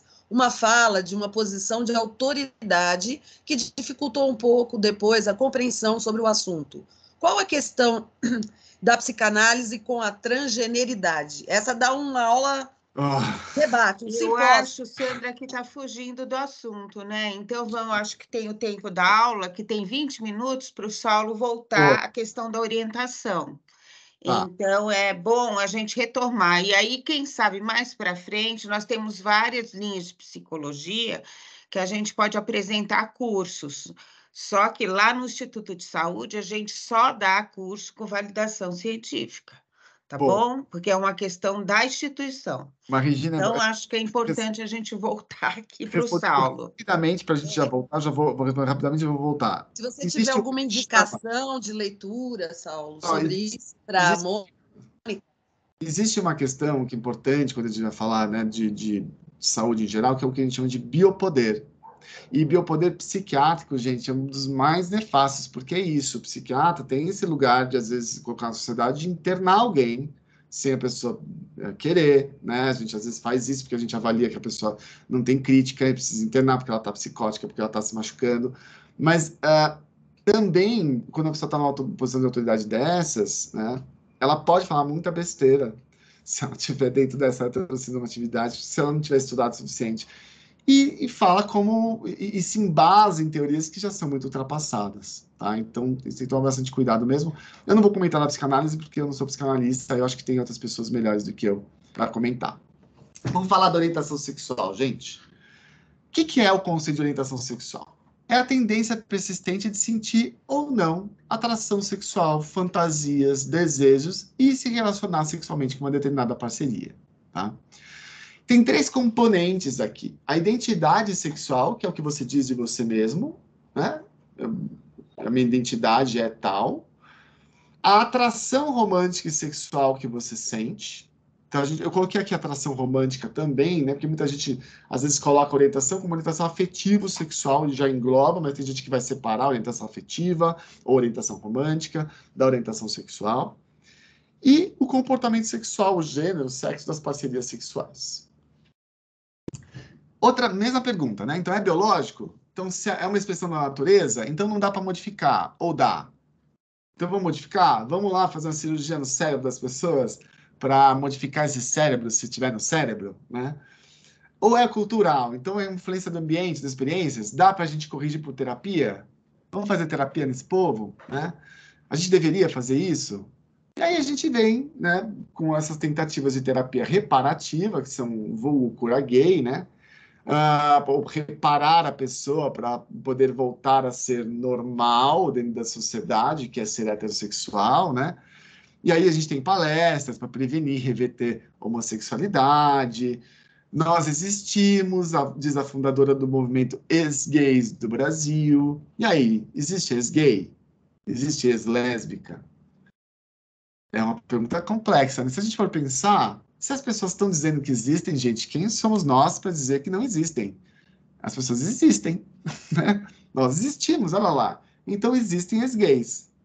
Agora, do ponto de vista, se a gente for olhar com um olhar um pouco mais aprofundado, talvez essas pessoas sejam bissexuais e que conseguem, né, direcionar sua sexualidade para um outro lugar. Se a pessoa tem, né, algum tipo de atração, uh, ela vai negar essa atração. Se ela tem atração por homens e mulheres, por exemplo, ela vai negar essa atração por homens. Agora eu gosto só de mulheres. Só que ela tem que ter essa atração por mulheres também, né? Para se dizer gay. Eu, por exemplo, sou um gay da gema. Eu nunca tive a menor atração por mulheres. E eu acho, gente, que orientação sexual tem muito mais. Né, uh, tem muito mais relação, né? Com, com, tem muito mais a ver com o que a gente não consegue do que com o que a gente consegue. Né? Tem gente que consegue e se, se, sente atraído por todo mundo. Tem gente que não. E que por mais que você uh, tente, ou que, por mais que eu tenha tentado, por mais que tenham tentado, não, Sal, ó, aquela menina. Não, não bate. Né? Mesma coisa, pessoas assexuais também não bate, não, não sentem atração. Uh, até o presidente das Filipinas se declarou ex-gay, afirmando: mulheres me curaram, veja só. Né? Então, dá para você se curar com mulheres. E aí tem essa ideia aí de que dá para ter uma terapia que vai fazer as pessoas se curarem. Se vocês colocarem terapia reparativa na internet, vocês ainda vão encontrar sites, em geral religiosos, tá? Com alguma coisa lá religiosa, uh, para as pessoas se curarem de, de, dessa, desse desvio que é ser gay. Kinsey, quando foi estudar lá em 1960, 70, ele já viu que, opa, ele, ele não queria saber se as pessoas eram gays ou lésbicas. Ele estava perguntando no estudo dele, com um monte de gente, com que frequência você transou com pessoas do mesmo gênero que o seu, pessoas de outro gênero que o seu. E ele descobriu que 50% era heterossexual exclusivo, ou seja, no último ano só teve comportamento heterossexual exclusivo. 4% só teve comportamento homossexual e os outros 46, gente, se dispersou entre predomínio hétero e homo incidental, predomínio homo hétero incidental. Porque ele, aí ele criou uma escala de Kinsey, né? Opa, eu, tô, eu sou mais homo e eventualmente eu curto transar com né, mulheres ou com homens. E assim por diante. Mesma coisa orientação sexual em relação à identidade de gênero, em termos de a gente pensar que também tem aspectos biopsicossociais. Só que a orientação sexual é estudada um pouco há mais, mais tempo, então a gente tem mais estudos até de fatores biológicos, vejam só. Uh, a cultura, né, eu falei um pouco da Pablo Vittar, a Silvete Montilla, ela tem, um, ela traz essa ideia da drag, né? E drag é, drag é gay, drag é, é, é, é trans. Não, gente, drag é uma performance, é uma vivência, né? É drag é uma performance. Enquanto ser trans é uma vivência, é diferente. Mas dentro da cultura gay, a gente tem muito, né? A, a, a performance drag. E a gente tem, uh, dentro da desenvolvimento da orientação sexual, gente, o que, que, tá, que, a gente está pensando em cultura aqui? Eu acho que é importante olhar para vocês para fazer isso. Por muito tempo, tá? A psicologia trouxe um conceito, tá bom? Inclusive Freud dizia todo mundo era bissexual, mas o Freud ele construiu uma, uma uma noção de desenvolvimento de orientação sexual de que existe o, né, a linha que é heterossexual e tem a fase homossexual e o homossexual ele parou na fase homossexual. Ou seja, o homossexual de alguma forma ele se desviou do esperado que era ser heterossexual, né? Uh, como que é pensar nisso, gente? É, é, é já um olhar um pouco patologizante sobre a homossexualidade e várias pessoas vão criticar esse olhar também, tá? Como que a gente olha uh, ah, para pessoas e, e, a psicologia que por muito tempo, né, desses estudos de psicanálise e psicologia, trouxeram conceitos como a pessoa homossexual por conta da ausência de um pai ou uma mãe superprotetora, né? E essa mãe superprotetora fez essa pessoa começar, ou, ou ela, ela se colou na mãe e quer virar o pai, né? E aí, portanto, ele quer virar o pai, ele tra quer transar com o pai. Então as pessoas começaram a elucubrar e trouxeram o quê? Culpa para esses pais. E quando esses pais se sentem culpados, eles precisam fazer o quê? Modificar esses filhos. Um filho, pessoal, ainda que é né, afeminado, que é gay, faz esse pai ter a sua, sua sexualidade questionada. As pessoas vão perguntar para esse pai, ué, se não é homem suficiente, você não ensinou ele a ser homem? Né?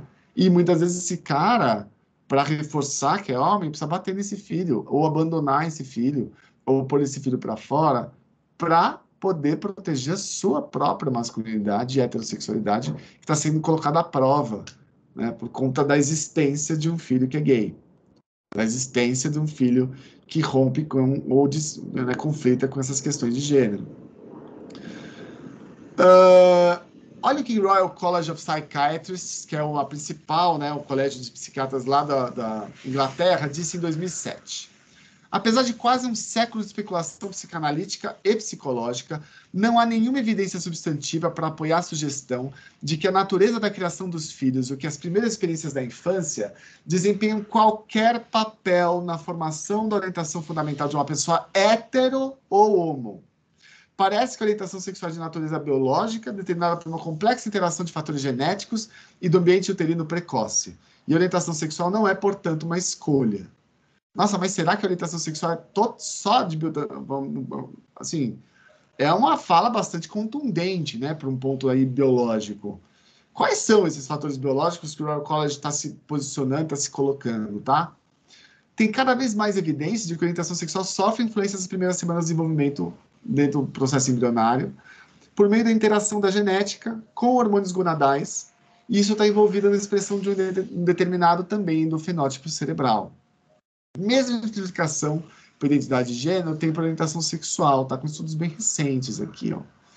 Quais fatores genéticos? Tem estudos, por exemplo, mostram entre aqueles gêmeos, né, dizigóticos, se um deles é gay, ou seja, são os diferentes, o outro tem 22% de possibilidade de também ser. Para os idênticos, a probabilidade sobe para 52%.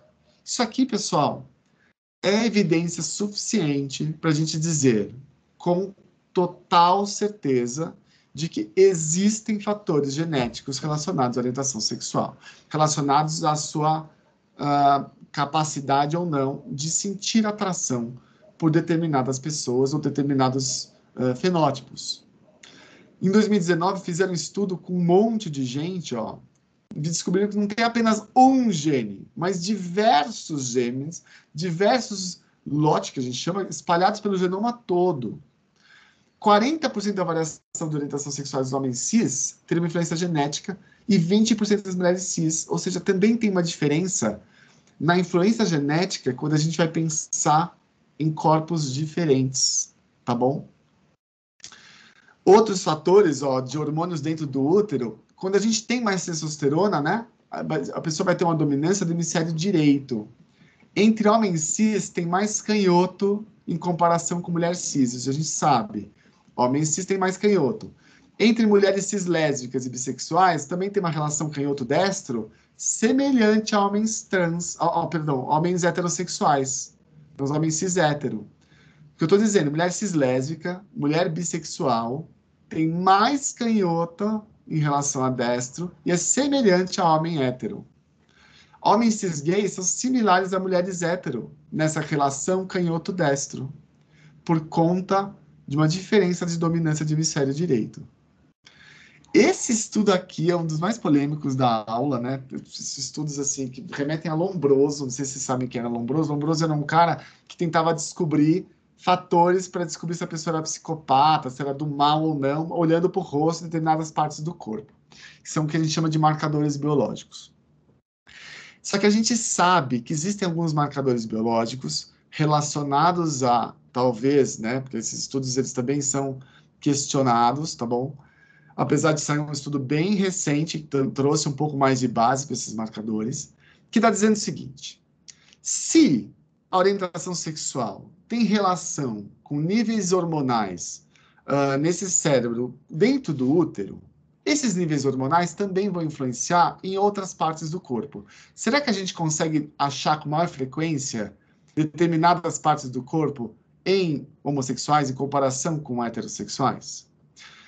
Esses marcadores, então, estão associados a níveis de estrógenos e testosterona no período pré-natal.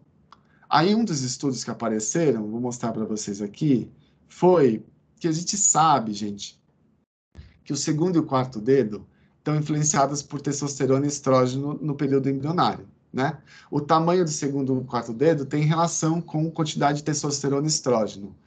E aí se estudou, então vamos tentar descobrir essa relação entre segundo e quarto dedo, e descobriram que pessoas, tá, que são mais expostas a estrógeno têm o segundo dedo maior que o quarto dedo. Homens gays, mão direita, homens gays, esse é o momento da aula, Regina, fica todo mundo olhando para a mão, querendo olhar para a mão da criança, para ver se é gay ou não, são essas coisas. E a gente está falando aqui de probabilidades, tá bom? Probabilidade, gente, não significa nada de determinação de nada, tá bom? Mas é isso, ó. Segundo dedo, ele é maior que o quarto dedo em homens homossexuais. O meu é bem maior, vocês podem, podem ver, né? Em homens heterossexuais, em geral, o quarto dedo é maior que o segundo dedo. Ah, mas o meu dedo é igual, e agora? Gente, isso aí, ó, é uma seara não dá para você dizer nada olhando para os dedos. É um estudo que mostrou um efeito de marcador biológico, mas também estudaram o redemoinho do cabelo. Então, homossexuais têm com maior, né, mais, maior frequência o redemoinho do cabelo horário, anti-horário. Saiu um estudo, mas ó, isso é um ponto aqui que que é um, um ponto importante, tá? Uh, tem um, um, aplicativo, gente, isso saiu uns oito anos atrás e uh, não permitiram esse aplicativo de continuar os estudos e de e, então fecharam os estudos com o aplicativo porque a gente tem aí muitos países que uh, tornam um crime, né, ser homossexual, ser gay. Mas o aplicativo, gente, de oito anos atrás, é um aplicativo que tentava descobrir se a pessoa era gay ou não só com foto de face. Ensinaram o aplicativo com várias pessoas que se diziam gays, né? Ó, gay é tipo esse, e, ele, e o aplicativo ele media as várias distâncias entre nariz e orelha, nariz e boca, e tudo, nariz e, e olhos. E essas distâncias também têm relação com níveis de estrógenos e testosterona intraútero, né? Colocaram várias fotos e aí depois colocavam uma foto de alguém e perguntava para o aplicativo, é gay, é hétero? E aí o aplicativo, pessoal, acertava em 90% das vezes. Imagina só. É, é, é, o típico gaydar que a gente já nasceu com, né? Mas aplicativo, ensinaram o gaydar para aplicativo. Se é real, se é, se é verdade, é, mas veja só a, o, a dificuldade de você poder ter uma, uma, uma inteligência artificial que começa a identificar se as pessoas são héteros, gays, lésbicas. Complicado. Enfim, tem também estudos marcadores biológicos, digitais, tá? o pessoal foi estudando. Tem estudos de epigenética. Gente, para complicar, quando a gente fala de biologia, esqueça a biologia que vocês estudaram na escola, porque biologia não é isso. Biologia não é fim, não é meio. Biologia é só tipo o um mapa do Waze pensa no mapa do Waze, todo mundo sabe que é o Waze, né? Aquele aplicativo que a gente usa para se direcionar, ninguém mais sabe o nome de nenhuma rua por causa do Waze. O, é o mapa de Waze. Você vai usar esse código genético dependendo de como que tá o dia. A genética, tem partes do nosso código genético, gente, que a gente nunca vai ler, que a gente nunca vai usar, e tem partes que são utilizadas dependendo de fatores ambientais, que é o que a gente vai chamar de epigenéticas. Ou seja, são variações resultantes existem variações resultantes do ambiente intrauterino que vai provocar também efeitos aí na orientação sexual. Por exemplo, o efeito de nível de hormônios androgênicos em fetos XX. Pessoinhas, mulheres cis, que têm hiperplasia adrenal congênita, que é uma condição que aumenta bastante testosterona, tem muito maior frequência de comportamento e fantasia homossexual. Ou seja, essa testosterona aumenta muito mais a chance dessa mulher cis uh, ter algum pensamento, alguma fantasia homossexual. Essa testosterona, veja, dentro do útero, tá? Fora do útero já não faz o menor efeito, que já formou cérebro, tá bom? Já diferenciou também. Então, existem diferenças aqui. E também tem os estudos bem mais uh, uh, recentes que vão trazendo uma perspectiva de uma produção materna de anticorpos direcionados a cromossomo Y, depois de gestações de filhos XY, como se fosse uma resposta imune materna. Ou seja, muitos, muitas pessoinhas XY, né, que a gente considera sexo masculino, os próximos que vão chegando, que são XY também, vão sofrer algum tipo de resposta imune e que vão ter uma diferenciação sexual cerebral e ter uma maior chance de serem gays. Tem estudo que mostra que existe uma grande maior chance de uma pessoa nascer gay se ela tem vários outros irmãos mais velhos meninos, tá bom? Enfim, né? Mas qual, por que, que a biologia? A quem interessa para biologia ter pessoas homossexuais? Gente, a própria Rita Lee diz, né? Controle populacional, tá tudo bem, precisamos também. Quando a gente vai falar de aspectos psicossociais, gente, a gente precisa pensar que existem diferenças aí uh, na, em culturas. As pessoas homossexuais podem passar por uma fase inicial de confusão, porque a cultura toda está dizendo você tem que ser hétero. E aí a pessoa pode passar uma fase de confusão, de tentar, ué, eu não estou sentindo o que está todo mundo sentindo. Está diferente comigo. Pode querer comprar as identidades, chega um momento que pode começar a sentir e, e perceber essas atrações e perceber e tolerar ou aceitar, né? Dependendo do lugar onde a pessoa está, se ela for muito reprimida ou não, quanto mais reprimida ela for, né, e quanto mais vergonha ela aprender por conta da orientação sexual, em geral, maior o orgulho que precisa ter. Né? Então, essa fase de orgulho, gente, Eu lembro da minha fase de orgulho, que era um período da minha vida em tudo era gay. Gay, gay, gay, eu falava só disso, gay, gay, gay, porque eu sou gay, gay, gay, eu sou gay, gay, gay, era uma coisa, assim, né, muito importante. Até chegar um momento que você entra numa fase de síntese, que é tá, sou gay, além de todas as outras coisas, e não faz uma. Não, não, tem mais uh, uh, um posto hierárquico, assim, nossa, ele é o gay que faz. Tá, não, é simplesmente mais um aspecto de você mesmo, da sua identidade. Então, a gente teria aí, né? E eu estou usando esse termo capacidade com cuidado também, porque não tem nada de bom ou ruim ter ou não ter essa capacidade, tá?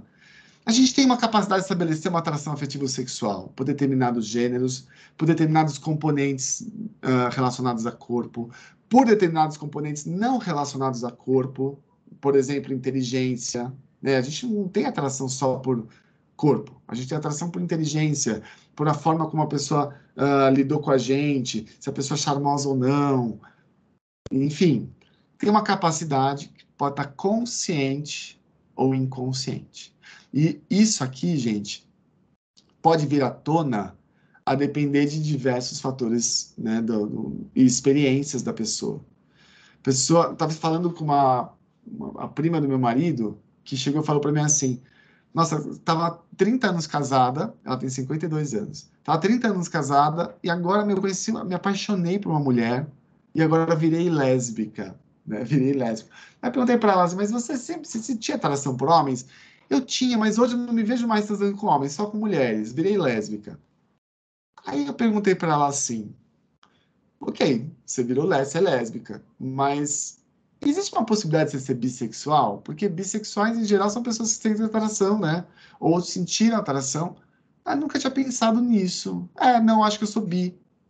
Porque por mais que eu não sinta atração por homens, eu já senti, né? É. Veja, não vou ser eu que vou dizer qual é a orientação sexual dela, ela que vai dizer. Né?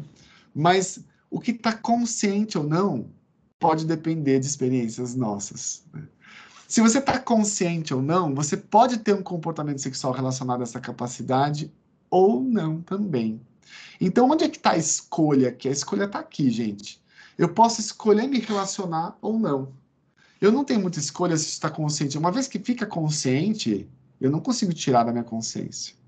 Não consigo esquecer que eu senti atração por aquele moleque, por, por determinado uh, ator na, na, no filme, na novela. E isso tudo vai culminar na identidade sexual. Né? O que, que a gente diz aí da gente mesmo. Regina, são 10 e meia. Posso passar cinco minutinhos para finalizar? Rapidinho. Juro, cinco minutos. Posso? Você deixa? Não falou nada, então vou continuar. Ok, não, pode sim. Ó, Tava ligando o microfone aqui. Fechou. Gente, o que, que são identidades sexuais, gente? É o que a gente diz da gente mesmo em relação ao que a gente sente, né? Isso, lógico, tem vários fatores aí, são completamente culturais. Então, eu posso me dizer homossexual. Se eu estou nos Estados Unidos, homossexual é um xingamento, tá? Homosexual, homo, é um xingamento, você não usa. Eu posso me dizer gay, eu posso me dizer homem que faz sexo com homem. Eu posso me dizer bicha, e bicha é diferente de gay. Bicha é um xingamento que me chamaram a vida toda, e se eu falo sou bicha, eu estou dizendo que eu empoderei esse lugar, né? Opa, agora é empoderamento. Sou bicha mesmo, com orgulho, sou bicha. Sou viado, sou gay discreto fora do meio. Tem gente que se escreve assim em alguns aplicativos, né? Uh, passiva, POC, PAM, passiva até a morte.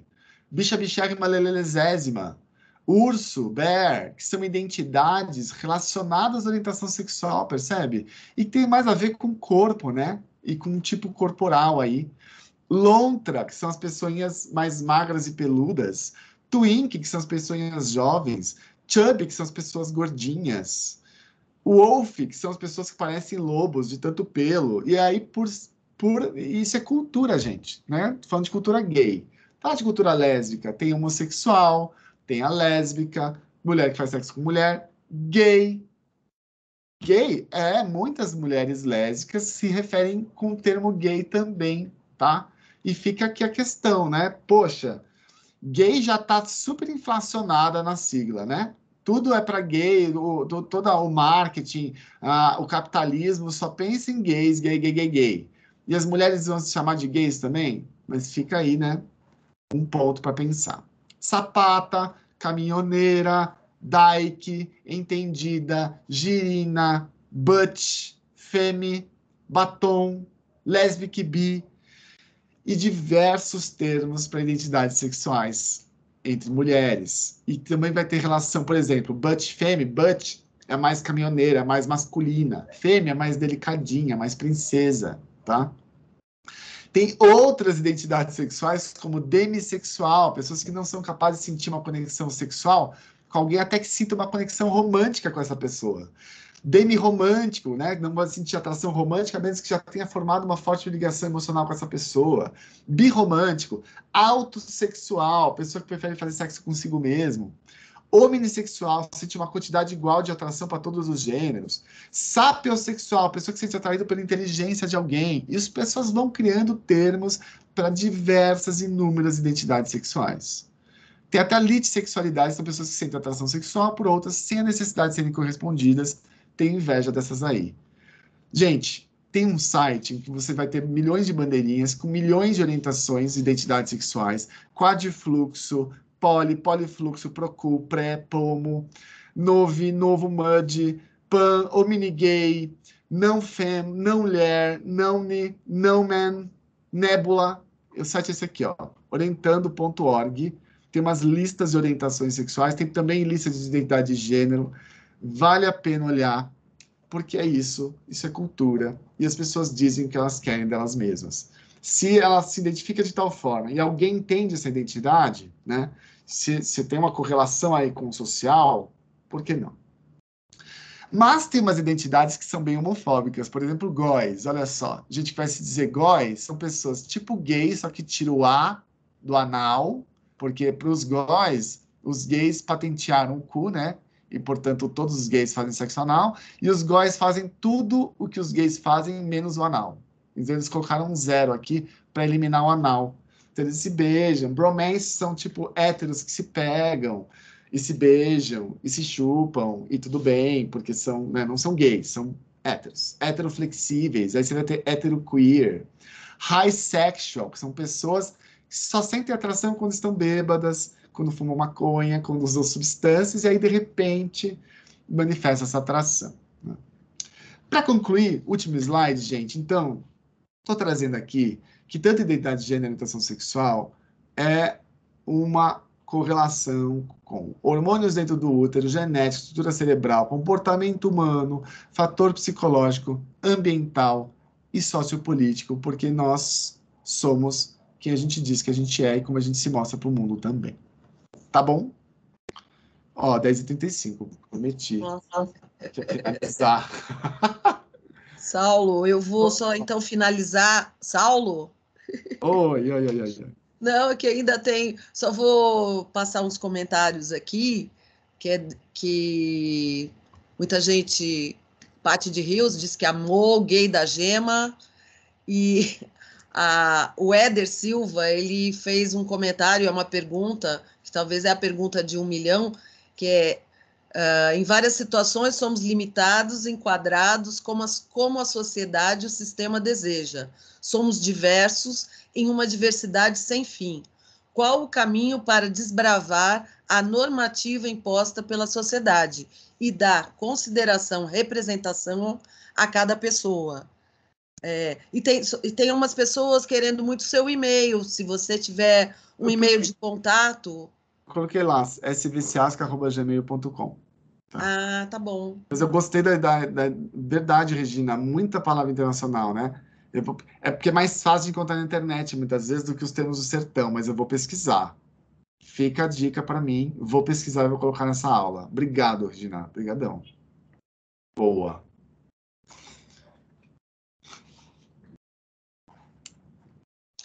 Bem, então tá, então é, o Éder fez esse comentário que eu acho muito legal, essa pergunta fica no ar ah. aí, ah. porque... Desculpa, tinha, ó, tem uma pergunta do Éder, né? Boa, várias situações somos limitadas enquadradas com sociedade e sistemas de Gente, é, qual o caminho para desbravar a normativa imposta? Quem sou eu para dizer qual o caminho, né?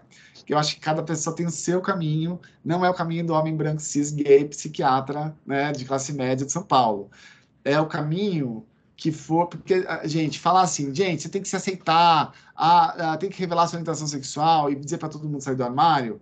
Existem pessoas que estão muito vulneráveis. Existem pessoas que precisam sair dessa família, ficar independentes antes de sofrerem violências. A gente não pode dizer que o nosso caminho funciona para o outro. Então, acho que o caminho, gente, é falar menos escutar mais. Escutar, assim, ó, ouvir quais são as circunstâncias que a pessoa está passando, né? Enquanto profissional da saúde, não ficar lá impondo o que, que eu penso, entender muito o que, que a pessoa diz dela mesma, compreender muito de onde ela vem para falar isso, por que, que ela está dizendo isso dela mesma, e tentar, através dessa escuta que a gente chama de qualificada, uh, ajudar, acolher. Achar caminho junto, tá bom? Não passar o caminho para a pessoa. Né? Sim. Então, tem só elogios, muitos elogios, muitos agradecimentos para você sobre o seu trabalho, sua aula, sua exposição. E a gente vai dar um intervalo de 10 minutos para depois o Jefferson também vai vir aí com uma pauta muito interessante, tá, gente? Daqui a 10 minutos a gente volta. Tchau, muito obrigada, Saulo. Um beijo, pessoal. Tudo beijo. de bom. Obrigadão. Beijo. Tchau. Tchau.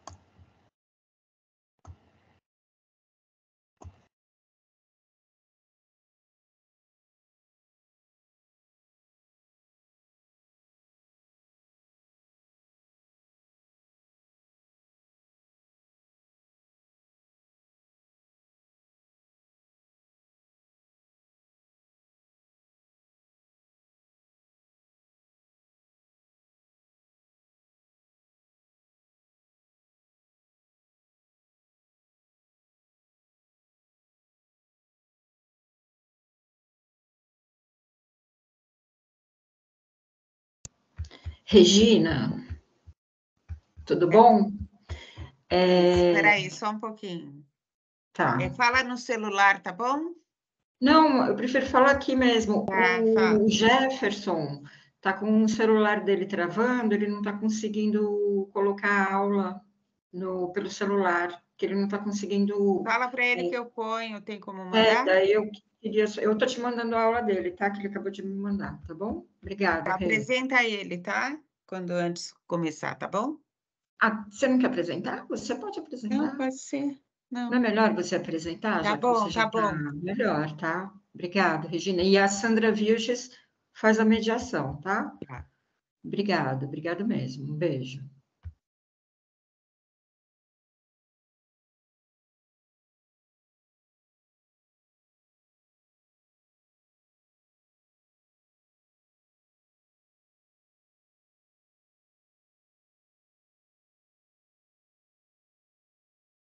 Então, manda para mim a apresentação dele, tá, Ana?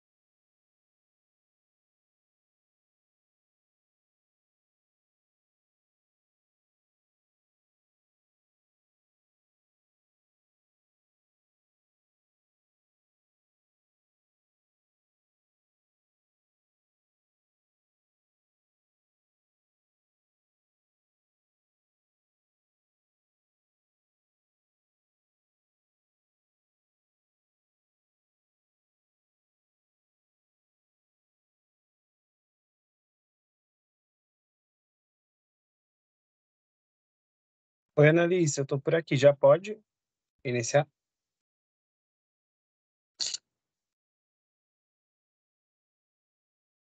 Vamos retomando, pessoal. Jefferson vai entrar agora, né? Jefferson Santos Pereira, sanitarista e mestre em saúde pública. Vai estar apresentando aí o tema adolescência e juventude, LGBTQIA+, pertencimento e territorialidade. Bom dia, Jefferson. Tá com Bom você. dia, professor. Certo. Você quer Bom- que eu pare de compartilhar? Você quer começar já aberta? Quer falar primeiro? Acho que eu posso falar primeiro.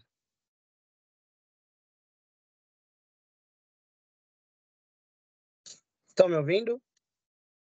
Tá, pode falar. Bom dia. Bom, eu sou Jefferson. É, eu sou, como a Annelise já disse, eu sou sanitarista e mestre em saúde pública pela Faculdade de Saúde Pública da Universidade de São Paulo. É, a minha experiência de trabalho, ela é bem concentrada principalmente na atenção básica. É, eu atuei um período de quase seis anos em Santo André, Fui apoiador em saúde, né? Atuei muito na rede de saúde de Santo André, na articulação entre os diversos serviços. Fui gerente de unidade de saúde da família e atualmente estou iniciando um trabalho no município do Guarujá, na Secretaria de Saúde de lá. Então, é, eu, falo desse lugar, né, da minha experiência no território e na atenção básica ali construindo saúde na ponta junto dos trabalhadores e sendo também um trabalhador ali da ponta, que acho que é importante dizer de onde vem a minha experiência para vocês entenderem o discurso que eu trago e o porquê que eu escolho é, algumas questões para trazer aqui. Então eu tento bastante colocar os, as questões mais na prática, né, de como é que a gente lida disso no território e no cotidiano do trabalho, é, na minha experiência, no meu caso, né, é mais voltada para o SUS, mas a gente também teve muitas articulações intersetoriais e que eu vou contar um pouco mais no final da apresentação. E apesar de online, é, conto muito com a participação de todos e, enfim, podem fazer perguntas, comentários. Acho que é, estamos aqui para construir juntos e aprendermos, né, uns com os outros, e é isso aí. Pode colocar, Regina. E desculpa, porque meu computador travou, eu instalei e desinstalei umas três vezes aqui o Teams e não deu certo, mas a gente vai seguir mesmo assim. É... Bom, o tema da aula é adolescentes juventudes, LGBTQIA+, pertencimento e territorialidades. Pode passar. É... Então, eu iniciei né, com essas caixinhas da saúde, educação, cultura, segurança pública e trabalho, porque são algumas questões primordiais que a gente analisa quando a gente olha um território e quando a gente olha para a vida das pessoas, né? Questões que toda vez que a gente observa um grupo populacional, um bairro, enfim, um, um acumulado de pessoas, a gente acaba olhando para essas questões para entender como é que é o acesso, como é que é a vida e como é que elas conseguem acessar isso em menor ou em maior escala. Né? Quando a gente fala de adolescentes e juventudes, principalmente saúde, saúde, educação e cultura, são questões fundamentais quando a gente pensa em territorialidade, principalmente em pertencimento. Pode ir para o próximo.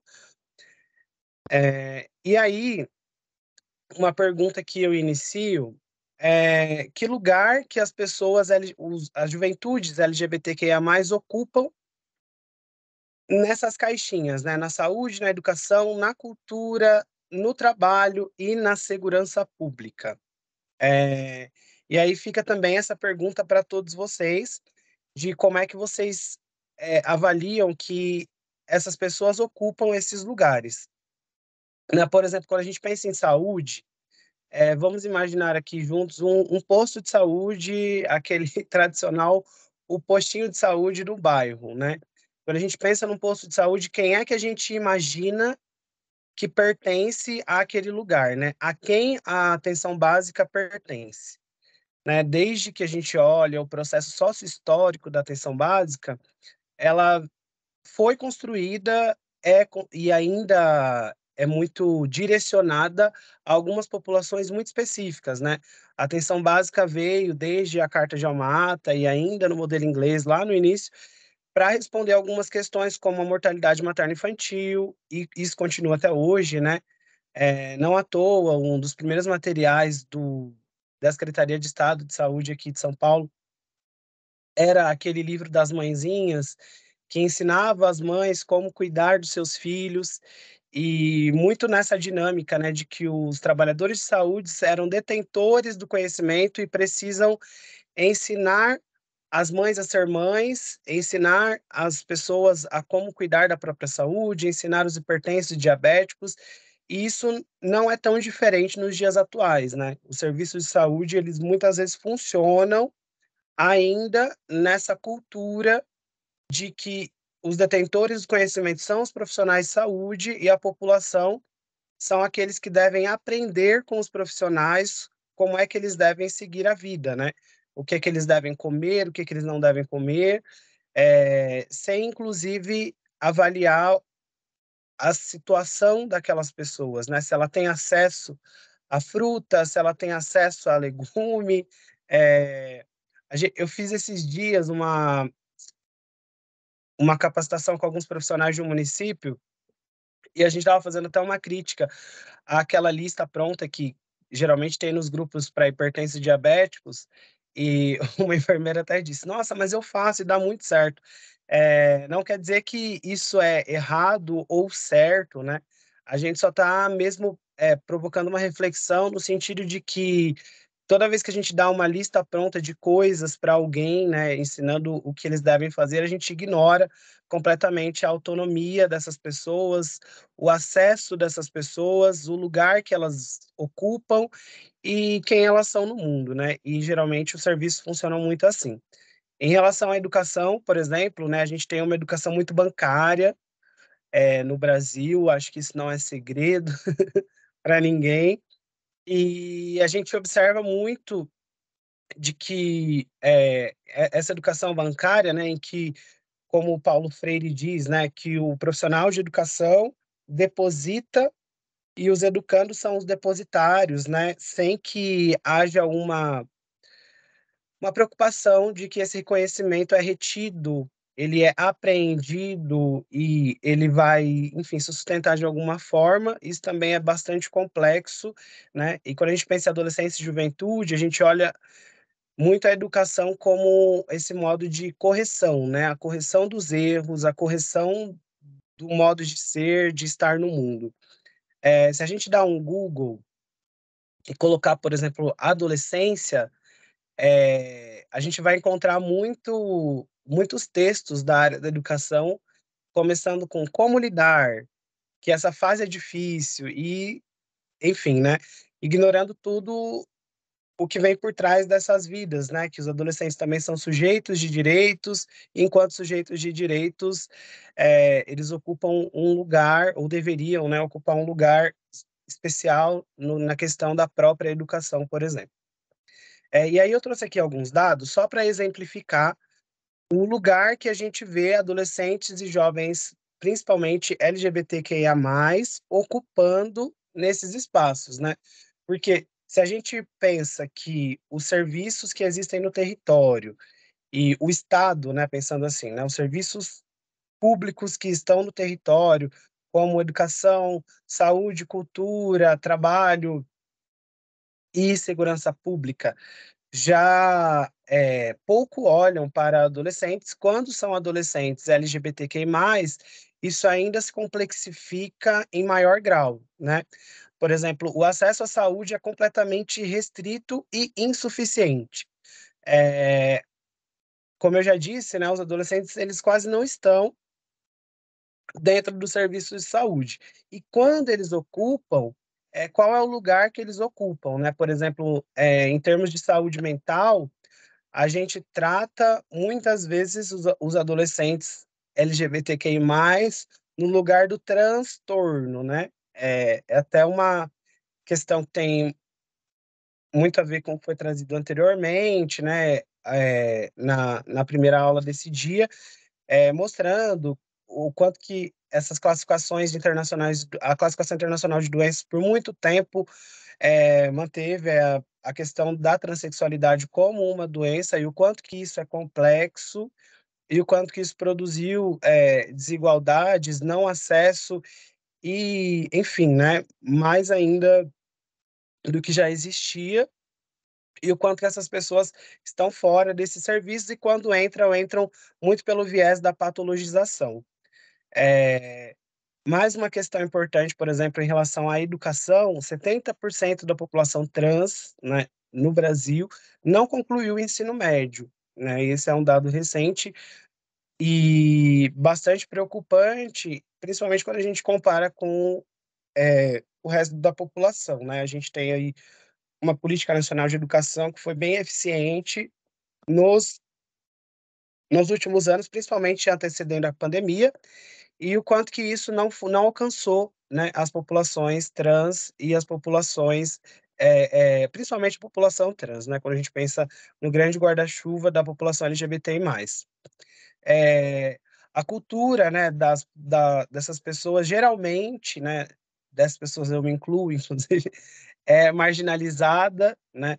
É, quando a gente vê, por exemplo, associações de bairro, é, ONGs, enfim, que tentam, né, até ocupar um pouco o lugar que o Estado não ocupa, de produzir cultura em território, dificilmente a gente enxerga é, adolescentes LGBTQI+, fazendo parte desses processos. É claro que isso existe, isso vem mudando, é, principalmente atualmente, Existem alguns grupos que têm feito um tra trabalhos maravilhosos no território, eu acompanhei isso em Santo André também, é, mas é ainda muito incipiente quando a gente pensa em toda a população, né? É, e aí a gente tem a segurança pública que não protege e que muitas vezes ajuda a, com que essa população seja morta, né? O, Brasil, não é segredo, né? O país que mais mata a população LGBTIA mais no, LGBTQIA no mundo, principalmente é, a população trans. 131 pessoas trans foram assassinadas no ano de 2022. É, lembrando que esse número também pode ser um pouco subnotificado, né? Pensando que nem é, ainda é baixo o número de dessas notificações como assassinato, por exemplo, tem é, várias mortes de pessoas trans e LGBTs que são tidas como é, suicídio é, em situações escusas e com pouca investigação por uma falta de interesse público mesmo em investigar essas mortes, né? E outra outro dado que eu trago aqui também em relação a empregos, né? 13,9% de mulheres trans travestis possuem empregos formais no mercado de trabalho, ou seja, a maior parte dela está no mercado informal. E a gente sabe que parte significativa das mulheres trans travestis, desde a adolescência, ocupam já é, o emprego na com na, na prostituição, né?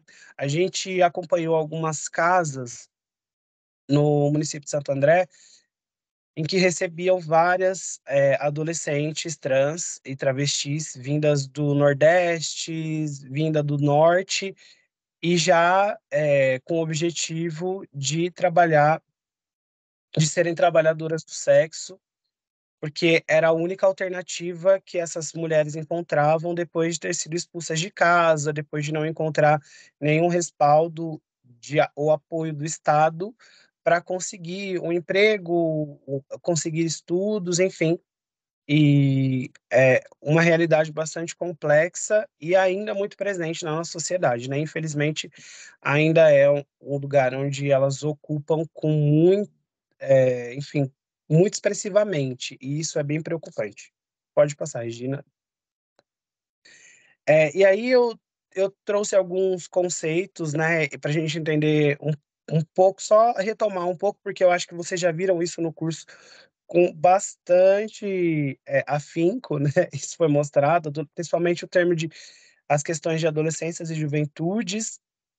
É, como eu disse anteriormente, se a gente der um Google e for pesquisar adolescências, vai aparecer muitas vezes como um fator problema, como uma fase complexa, é, enfim.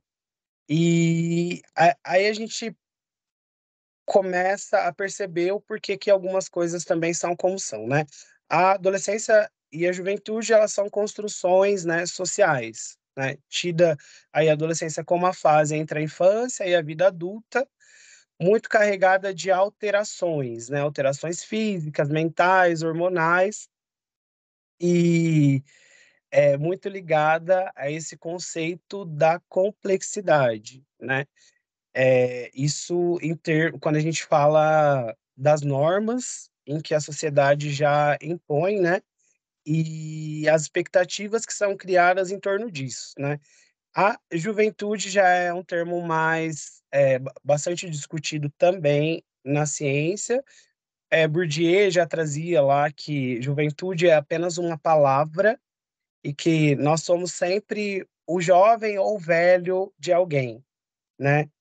Mas, é, em contraponto, é isso que Bourdieu traz, é, tem dois autores, né, Mário é, Margulli e Marcelo Urrest, que traz que a juventude, um, no texto, que a juventude é muito mais que uma palavra, né, e que a gente precisava romper com essa caracterização de juventude apenas como uma fase e como um conceito de transição, né, que a compreensão tinha que vir a partir de contextos é, sócio-históricos e entender quais eram as condições para ser jovem naquele tempo. Né? Então, acho que isso tem mais a ver com o que a gente discute aqui. É, é claro que é, é muito mais amplo do que tudo isso, né? Eu trago aqui um, um apanhado breve, porque a aula é, hoje é mais para falar sobre adolescência e juventude LGBTQI+, e eu acho que isso vocês também já tiveram no curso em outro momento. É, pensando em grupos sociais, em, enfim, construções sociais, é, o pertencimento é um conceito biopsicossocial a que todos nós, né, humanos, estamos sujeitos e inseridos enquanto vivemos em sociedade, né? É, essas caracterizações, a separação das pessoas em caixas, é, esse desenho e essa expectativa social de como devemos ser e como devemos perform, performar, né, traz esse pertencimento, de se, essa necessidade de se sentir pertencente a algum grupo, a algum coletivo, de se sentir um humano em sociedade, né? Sentir sujeito e sentir-se parte também daquilo que a gente vive, né? E o território como o lugar de ocorrência da vida, né? Onde essas vidas acontecem, onde esse pertencimento ocorre ou não, onde essas adolescências e juventudes são expressas e onde, enfim, né? Onde a vida ocorre, se transforma e é, acho que o território traz muitas coisas para todos nós, né? Para nós trabalhadores de serviços públicos, né, seja saúde, educação, cultura, assistência social, o território ele mostra para gente é, é, o nosso objeto de trabalho, né? É, ele mostra o que acontece, o porquê acontece, quem é que percorre esse território com maior ou menor facilidade, quem é que ocupa os espaços desse território, é, que lugares diferentes pessoas ocupam, né? nesses territórios em que os serviços públicos estão inseridos e que também fazem parte né, dos territórios. Né? O território é vivo, se transforma o tempo inteiro e é nele em que a vida acontece e é aí que a gente precisa ter nossos olhos atentos enquanto trabalhadores dos serviços públicos. Pode passar. É, e aí eu trago um pouco dessas questões né, de território e cidadania para a gente pensar, né, que os territórios eles historicamente são atravessados, né, por marcadores de diferenças sociais. Então, desde sempre, é, o território ele inclusive é dividido por esses marcadores e diferenças, né? Quem é que ocupa a periferia, quem é que ocupa os centros das grandes cidades, é, onde é que as pessoas trabalham, onde é que elas vivem, quem é o trabalhador e quem é o detentor das grandes empresas, isso tudo constrói o território do modo com que a gente vê, né? Grupos sociais distintos, eles são acometidos por, por esses marcadores de diferentes modos, né? Então, é, uma pessoa preta, periférica, que mora na zona leste de São Paulo, ela não é acometida, por exemplo, com a, com a mesma dificuldade de transporte e de acesso de uma pessoa branca que vive no, no centro de São Paulo, na Avenida Paulista, enfim. Né? E é no território que a gente pode observar, é, por exemplo, né, aqui pensando no que a gente está falando aqui hoje, de que modo que as populações são afetadas com a violação dos direitos humanos, né? De que modo a população LGBTQI+, é afetada pela violação dos direitos, pela, pelo não acesso, né? Pelas, é, pela ausência do Estado e pela ausência mesmo de política pública que acaba não alcançando muitas vezes essa população, na maioria das vezes, periférica, pobre e que vive é, geralmente é, em condições me, de menor é, acesso a direitos do que o restante da população. Pode passar. É, e aí, quando a gente pensa em adolescentes e juventudes, é, se a gente olha para uma, uma abordagem, um olhar territorial, para essa população, a gente pode observar diversas questões é, sócio-históricas, políticas, enfim. E aí a gente pode observar diversas continuidades e descontinuidades, né? Eu, por exemplo, é, eu nasci na Zona Leste aqui de São Paulo. Eu nasci e cresci no bairro de Guaianazes, e hoje eu moro no centro de São Paulo. Mas é, quando eu, eu lembro que há alguns anos atrás, quando eu ainda estava na escola, alguns vários anos atrás, né, nesse caso, quando eu ainda estava na escola, é, era quase que impossível ver, por exemplo, dois adolescentes de mãos dadas no bairro que eu morava, né, dois adolescentes é, do mesmo sexo, né, ou com a mesma identidade de gênero. É, era bem difícil a gente ver aquilo naquela época. Inclusive, identidade de gênero nem se falava. Então, já hoje é bem diferente, né? Eu vejo é, sobrinhos e sobrinhas que vivem isso de um outro modo, que discutem isso e que vivenciam isso na escola. Apesar de retrocessos que vivemos nos últimos anos, isso já é uma coisa presente nesses territórios que não era em outros tempos, né? Então, é, algumas continuidades e descontinuidades a gente pode observar no território. É, no território também a gente consegue observar como é que a equidade e a universalidade chega ou não até alguns grupos populacionais, como é que o acesso aos direitos chegam ou não chegam para essas pessoas. E isso é muito importante quando a gente pensa é, em termos de saúde e educação, por exemplo, né? A gente é, olhar para um território e ver que ele é cheio de adolescentes e nenhum desses adolescentes estão dentro da unidade básica de saúde é um é um dado importante, né? É, olhar para um território e ver que parte desses adolescentes não ocupam a escola é, também é um dado importante, né? O que é que a gente consegue ver dentro de um território e quem é essas, quem são esses adolescentes e jovens e por que que eles acessam ou não alguma coisa? Pode passar. É, e aqui eu vou trazer um pouco de, de algumas experiências que eu tive no município de Santo André, é, em alguns trabalhos que a gente conseguiu realizar com adolescentes e jovens, né? A gente tinha uma preocupação muito importante com a ausência desses adolescentes no serviço de saúde e também com a presença no âmbito da patologização.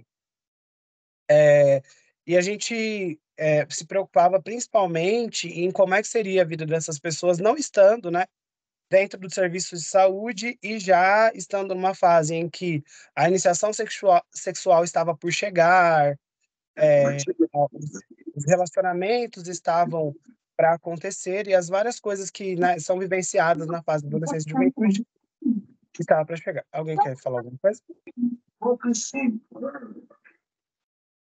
Jefferson, eu vou mutar todo mundo, aí você religa o seu, tá? Tá bom. Religa agora e tudo bem. Pronto, foi, né? É, bom, então, e aí a gente tinha um pouco dessa preocupação naqueles territórios, né? Isso, é, inicialmente, eu estava como apoiador na Secretaria de Saúde, e aí a gente estava com um território que era um dos mais vulneráveis do município de Santo André, e a gente observava essas diversas questões que eu falei aqui para vocês. É, e aí a gente tentou fazer algumas coisas para tentar é, reparar um pouco né, dessas diferenças e dessas questões vistas nesses territórios. Pode passar. É, então, aqui eu coloquei esse slide né, como produção de cuidado e promoção da saúde de adolescentes do ensino fundamental no município de Santo André, né, uma parceria entre unidade básica de saúde e escola.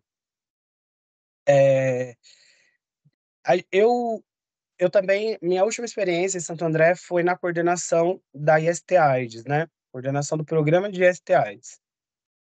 E desde que eu era apoiador, eu tinha uma relação muito forte com a equipe, né, dois deles deram aula nesse curso, né, que é o Patrick e a Ana, é, eles trabalharam comigo muito tempo em Santo André. São pessoas incríveis que é, acho que vocês conheceram aqui puderam é, ter o prazer de ter um pouco de troca com eles. Eles realmente são pessoas maravilhosas e em Santo André a gente trabalhou muito junto, muito no coletivo. E é, como eles faziam parte da equipe de STIs, né, mesmo antes de eu atuar diretamente com eles, a gente via que eles eram acionados o tempo inteiro pelas unidades básicas de saúde, porque toda vez que chegava, é, a, as unidades eram acionadas pela escola, que é, acionava os profissionais da educação toda vez que alguma coisa diferente acontecia, e a, a unidade básica, que também não sabia lidar, acionava a equipe de IST-AIDS, né? Isso também é um dado importante, porque muitas vezes nos sistemas de saúde, o lugar que olha para as populações LGBTQI+, são serviços especializados em ST-AIDS, né? Sendo que as pessoas LGBTQI+, também é, podem ter outros problemas diversos, como uma pressão alta, diabetes, né? Mesmo quando a gente pensa no que é mais cultural da atenção básica, nem nisso, é, às vezes, a atenção básica consegue olhar para adolescências e juventudes LGBTQI+. É, isso não estou falando isso aqui culpando ninguém, tá? Não é uma questão de culpabilização, mas só uma intenção, uma, uma questão de compreensão de contexto, mesmo e da gente refletir que lugar que essas pessoas ocupam dentro dos serviços. Então, é, só retomando, é, os serviços eram acionados pelas escolas para atuar, por exemplo, quando tinha é, uma escola acionou uma unidade básica específica, porque elas identificaram que tinha muitas lésbicas na escola e as professoras não sabiam lidar com é, essa realidade e precisavam de ajuda para discutir IST com os alunos. Então, essa era a demanda da escola. É... E aí a gente via o quanto que as questões eram deturpadas, né? E a falta de compreensão de diversos profissionais ia aparecendo a cada vez que um serviço era acionado para lidar com alguns temas polêmicos que apareciam dentro das escolas. Então, era um pouco esse o lugar né, de acionamento dos serviços da educação para os serviços da saúde. E aí a gente via que os serviços de saúde também tinham uma dificuldade é, de lidar com essa temática, e não só de lidar com essa temática, mas também de identificar qual que era o real problema trazido né, pela educação, por exemplo, é, em relação aos adolescentes, né? O que estava por trás daquela reclamação de que existiam muitas pessoas LGBTs dentro de uma escola, né? o que, que significava não saber lidar com a diversidade que está no mundo e que se apresenta também na adolescência, né? O que é que aquilo significava e o que é que aquilo poderia reverberar, né? Então, é, isso era uma dificuldade que a gente encontrava em vários níveis. Pode passar, gente. E aí a gente é, fez uma série de questões, uma série de trabalhos nesses vários níveis. Então, primeiro, a gente fez uma sensibilização dos profissionais, né? Primeiro com os profissionais da saúde, né? Das UBSs em que eram acionadas, é, a gente sentou para conversar do que é que se tratava aquelas reclamações, é, o que, que era de fato a problemática envolvida em ter ou não adolescentes LGBTQIA+, nas escolas, é, de onde vinha aquela preocupação dos professores, que também acabou se mostrando uma preocupação dos trabalhadores, e aí a gente começou a discutir junto com eles sexualidade, identidade de gênero, é, enfim, e o quanto que isso tinha a ver com a saúde, né? A gente começou a levar dados, explicar, fizemos levantamento de prontuários para ver se existia ou não uma população trans ou adolescentes LGBT dentro daquele território, se existia alguém assim já sendo atendido pela unidade. A maior parte das vezes, quase ninguém, né? Quase nenhum. É, pessoas trans ainda tinham, e aí a gente aproveitou né, essa oportunidade para discutir com os profissionais as várias questões envolvidas, né, como a escuta, nome social, e a importância de o um serviço de saúde estar apropriado desses temas, né, de os profissionais de saúde estarem aptos a receber essas pessoas, da recepção do serviço estarem aptas a receber essas pessoas dentro do serviço. Então, isso tudo foi uma oportunidade de fazer uma discussão muito mais ampla do que é, o acesso de adolescentes LGBTQI+, mas a, o acesso da população LGBTQI+, ao serviço. É, e aí a gente, a partir dessa discussão, a gente também levou essa discussão para os profissionais da educação. Então, a gente também sentou com os profissionais da educação, só que dessa vez em parceria com os serviços né, de saúde, que já apropriados à temática, ajudaram bastante nessa discussão, e inclusive a gente pedia para que eles encabeçassem essa discussão junto aos serviços, já que eles seriam a referência desses serviços no território, né? Então, essa foi uma das atividades principais, é, sentar com os profissionais da educação e fazer essa conversa sobre as dificuldades apresentadas e o que é que aparecia dentro das escolas, né? E aí muita coisa surgia, né? Adolescentes é, perguntando para professores o que era pansexualidade, o que era, enfim, o que era queer, por exemplo, e as dificuldades dos professores em responder essas questões e também de entender que isso fazia parte do processo educacional, né? Pensando uma educação emancipatória, pensando que os adolescentes estão cada vez mais antenados em tudo isso. E aí a gente foi construindo isso coletivamente, né? E isso foi um aprendizado mútuo, coletivo, conjunto, e era muito legal conversar sobre isso com os professores que estão ali vivendo sempre com os adolescentes e ver, inclusive, os profissionais de saúde se interessando em conviver mais com esses adolescentes, em levar eles mais para os serviços, né? E aí, depois que a gente fez né, essa conversa já com os profissionais, a gente fez uma ação na escola com os adolescentes, já para falar de saúde, sexualidade, identidade de gênero. E os profissionais da, das próprias UBSs faziam isso junto, né? Eles encabeçavam essas discussões nas escolas e era muito legal que, a, a partir é, disso, alguns adolescentes já começaram a buscar os serviços e procurar, por exemplo, a enfermeira que esteve nessa discussão, a enfermeira que esteve na apresentação na escola. E aí ela já virou uma referência para esses adolescentes.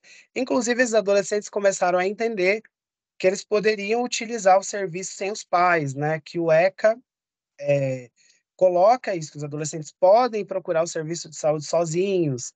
E isso é, foi espetacular, assim, ver os adolescentes ocupando esses lugares, né? Em uma UBS específica, isso deu muito certo. E não era uma UBS que era saúde da família, era uma UBS tradicional. E é, os profissionais foram mudando cotidianamente com essa presença dentro da unidade, né?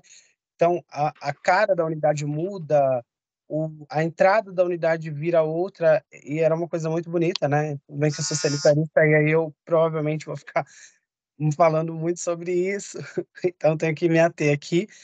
Mas é, é, é, é, muito sobre isso, é sobre essa mudança do paradigma e essa mudança da realidade mesmo concreta do serviço de saúde, né?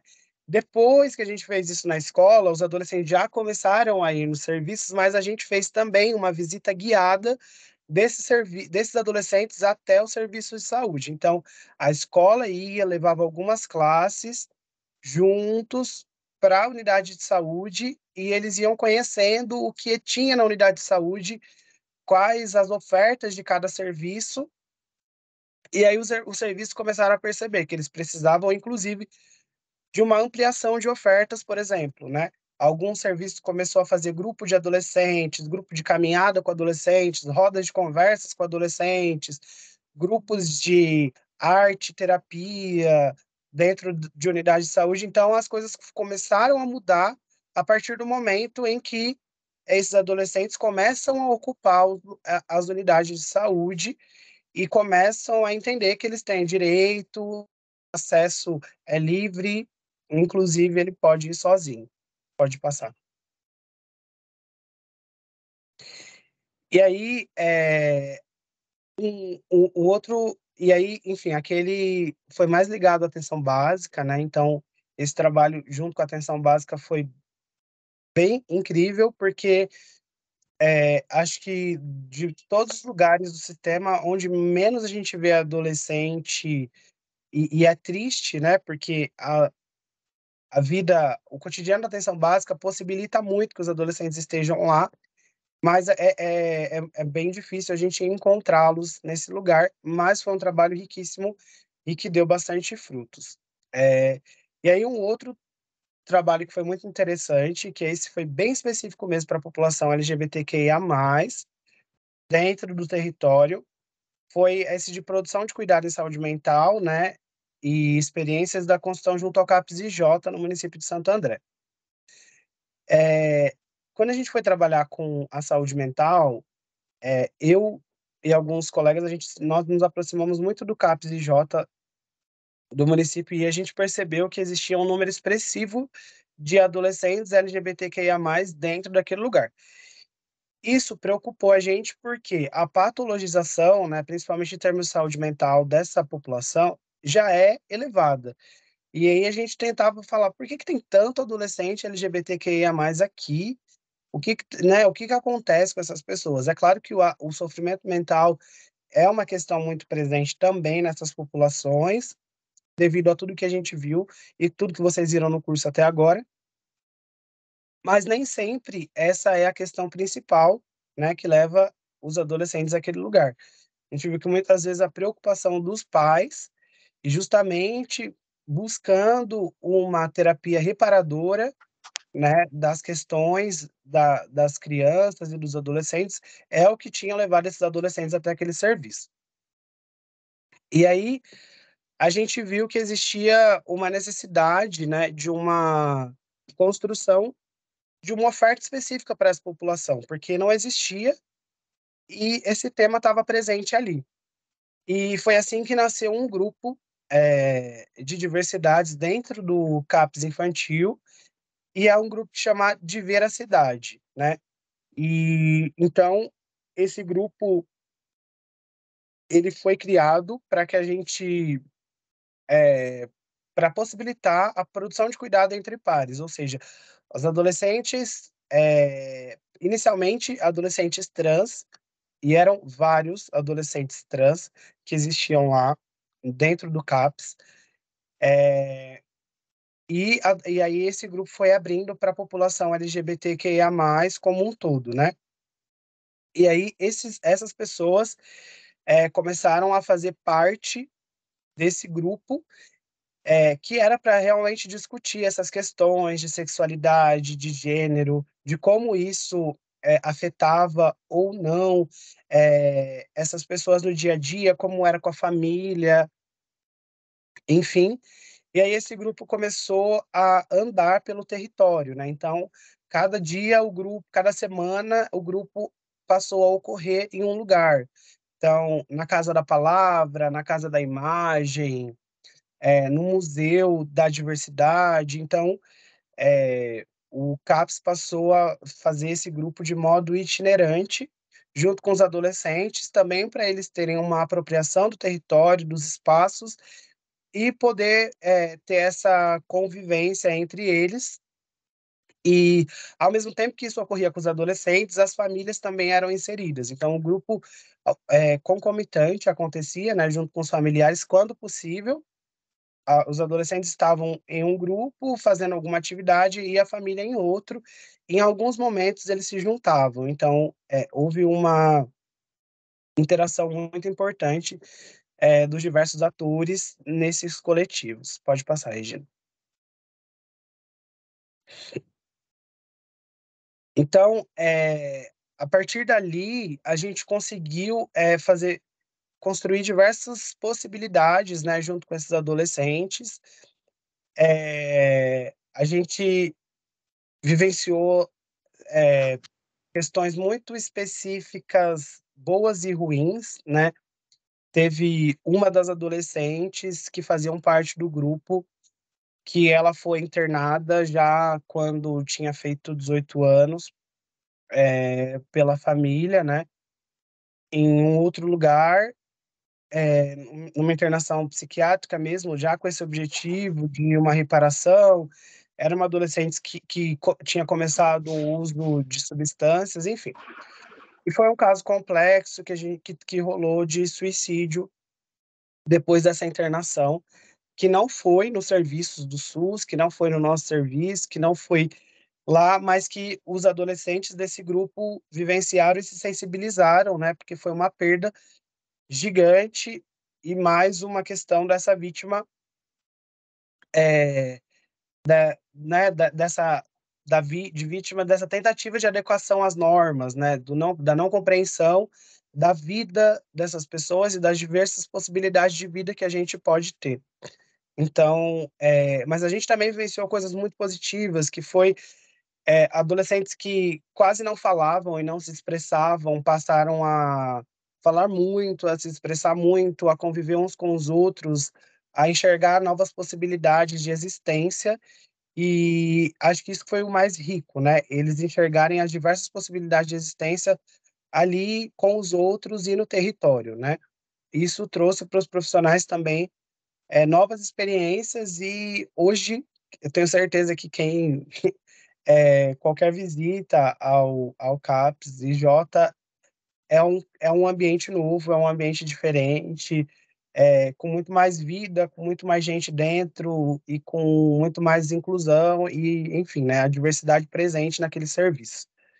Então, é, acho que essas experiências trazidas aqui é, não são experiências que precisaram de grandes tecnologias, de grandes investimentos financeiros, não precisou de é, profissionais muito especializados, não precisou de nada que fosse muito complexo, né?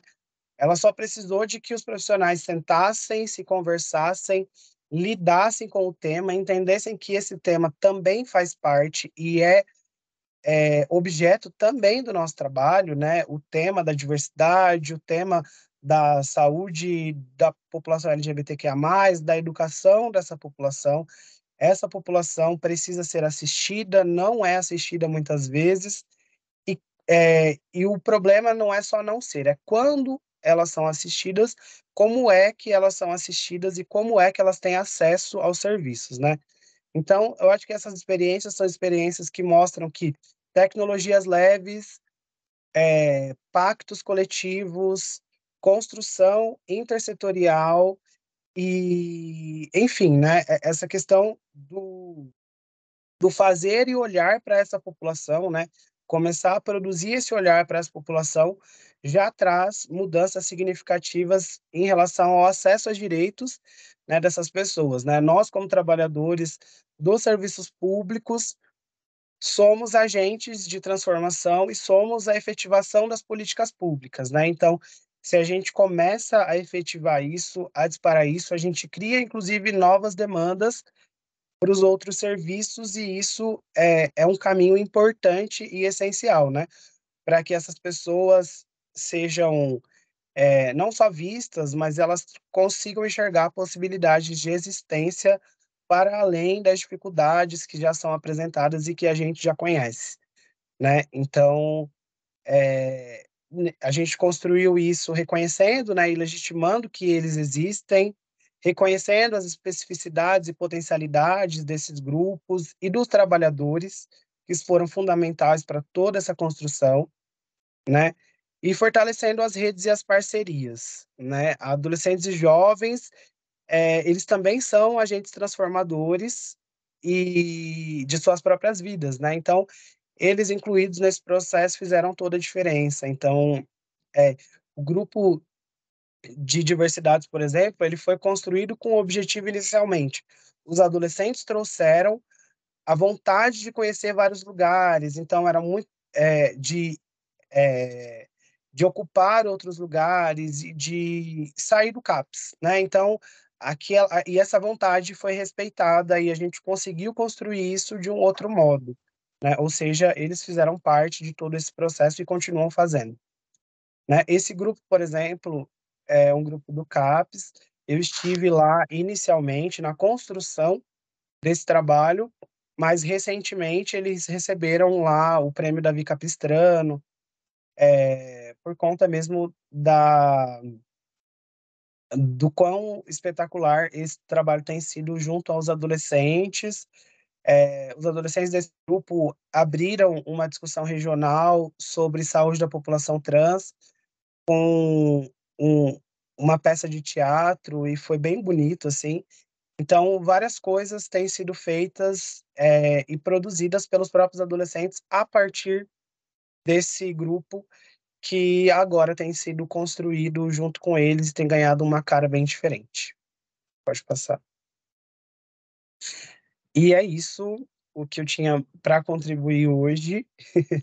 eu espero que tenha ajudado bastante e que tenha enfim, produzido algum efeito de vontade de ir lá e fazer coisas com os adolescentes nos territórios. Uhum. Ô, Jefferson, que, que experiência incrível, né? Eu acho que depois da, da primeira parte, que o, onde o Saulo trouxe tantos conceitos né, importantes, aí a gente parte para um. Você uh, traz a, a concretude, né? A concretude do território e, e aí e de, de, que eu achei muito interessante isso que você falou de que é uma é, às vezes é uma é uma simples observação e uma prática que é muito possível, né? Construindo essa rede que vocês construíram. É, com também com a presença do, da Ana e do Patrick, que são sensacionais, sensacionais mesmo. Total. Sensacionais. E você também, nossa, é, a, a, educação entre pares, né? Eu acho que você salienta a educação entre pares. E, enfim, eu vou trazer aqui uma observação da Cláudia, Cláudia Boim, tá? Jefferson, tema super importante. Atendi adolescentes trans e gays na prostituição há 12 anos atrás em Salvador. E é algo que precisa ser discutido com urgência e ainda pa, a, a passos de formiguinha, porque não alcança os territórios, espaços, educação e família. Né? Infelizmente, temos redes de prostituição no Brasil que aliciam menores. E eu vou trazer depois uma outra observação, daí você faz essa, essa devolutiva para ela, por favor, tá, Jefferson? Que acho que é, é o, o Paulo, eu vi que o Paulo Stockler também faz uma observação aqui aqui embaixo, é, o Paulo é professor, além de psicólogo, ele é professor, lá do, ele é psicólogo do CRT. É, também percebo na minha escola alguns alunos trans com sérios problemas de saúde mental envolvendo automutilação e que estão sendo acompanhados por psiquiatras e psicólogos nos serviços de saúde. Sempre dou aula de sexualidade para eles se aceitarem mais. É, eu acho que é isso que a gente tem aqui no chat. Se você quiser fazer observações sobre isso, falar mais um pouquinho, enfim. Claro, claro. É, eu acho que realmente assim é fundamental que a gente comece a olhar para esses adolescentes, para esses territórios e enxergar o que, que a gente consegue fazer enquanto profissional.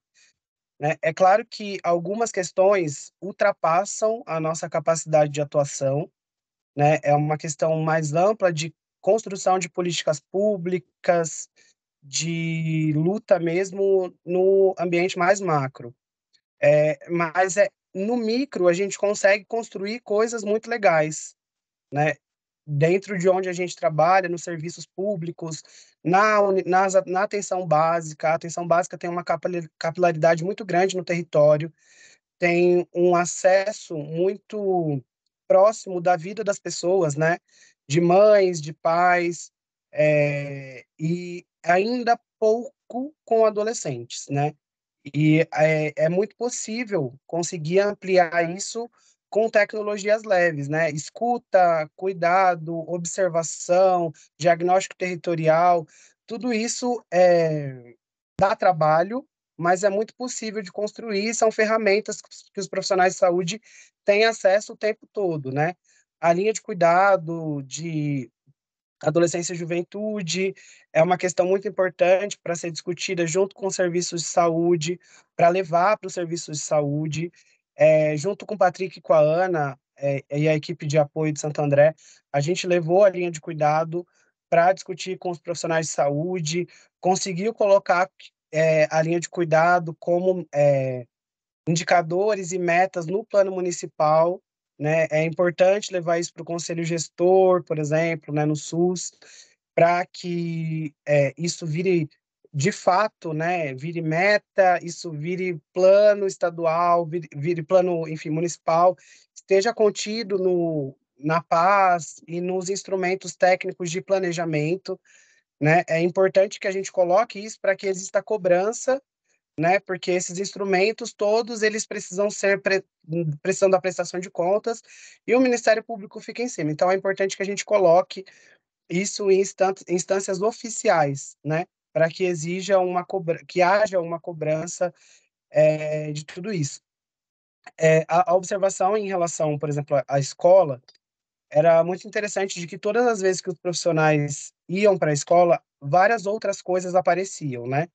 Então, olhar para essa população já já enche os profissionais de demanda. Então, às vezes, realmente é muito mais fácil a gente não olhar, porque quando a gente olha, as demandas aparecem, né? Quando estão invisíveis, aquilo não é um problema que a gente precisa lidar, mas ele está ali, né? Só não está sendo visto porque a gente não olha.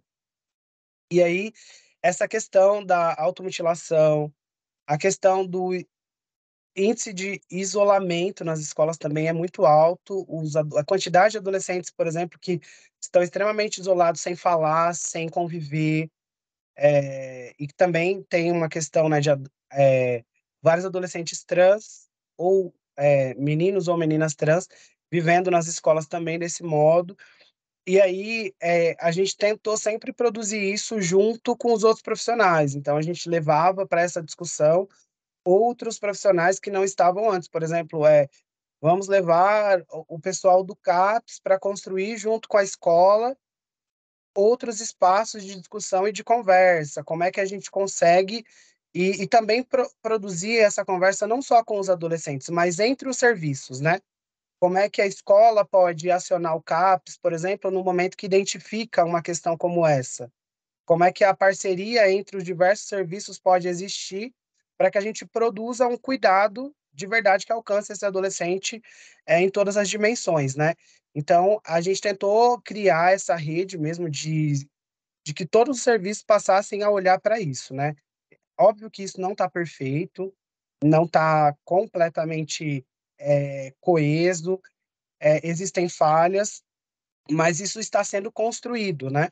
É, eu não estou mais naquele município, então eu, eu, não sei como é que as coisas estão agora, mas enquanto eu estava, as coisas estavam sendo construídas desse modo, né? Nessa parceria, nesse fortalecimento da rede. Então, a escola acionando o CAPES, o CAPES contando com a escola. porque chega muita demanda no CAPS é, por judicialização, né? E é, isso também é um problema, porque é, é, poderia ter chegado antes, mas aí ela chega na judicialização já quando o adolescente teve três tentativas de suicídio. Mas o professor ele tem uma capacidade de observação já de identificar quando ele está lá na questão da automutilação, do isolamento, e de quanto que uma intervenção precoce pode, inclusive, prevenir né, suicídio, pode prevenir que esse adolescente é, cometa outras coisas mais graves e o quanto que a gente pode construir isso em parceria, né? Uhum. É, porque a, a, Rita, ela pergunta um pouco relacionado a isso, Jefferson, como vocês fizeram a pactuação junto com a atenção básica no território? Tinha alguém responsável no âmbito local? Sim, é, a, a primeira o primeiro contato foi de uma professora com a gerente da atenção básica. A partir daí, essa gerente começou a articular é, dentro da Secretaria de Saúde como é que ela ia lidar com esse tema, né? Porque esse tema foi um problema para a escola, mas quando chegou na unidade, esse tema também era um problema para os profissionais. Eles também não sabiam lidar, né? E aí a gente construiu isso enquanto secretaria, junto com os profissionais, da, da unidade básica de saúde, e foram eles, os profissionais, que foram responsáveis por construir essa parceria. Então, quando a gente estava na escola, os profissionais da unidade é que falavam mais do que a gente, é que estavam lá como referências da unidade para construir junto com a escola, né? Já que eles são as referências daquele território. Então a gente construiu desse modo. Acho que um, uma uma dica é isso, é que a unidade seja acionada ou por um agente comunitário de saúde, ou pela gerente da unidade, por algum profissional da unidade de saúde, para que essa unidade construa em coletivo, né? Eu acho que às vezes a unidade não faz por não olhar, mas se a gente vai lá e leva essa demanda, é, a gente pode construir de modos coletivos. Então, acho que é uma tentativa que pode dar certo.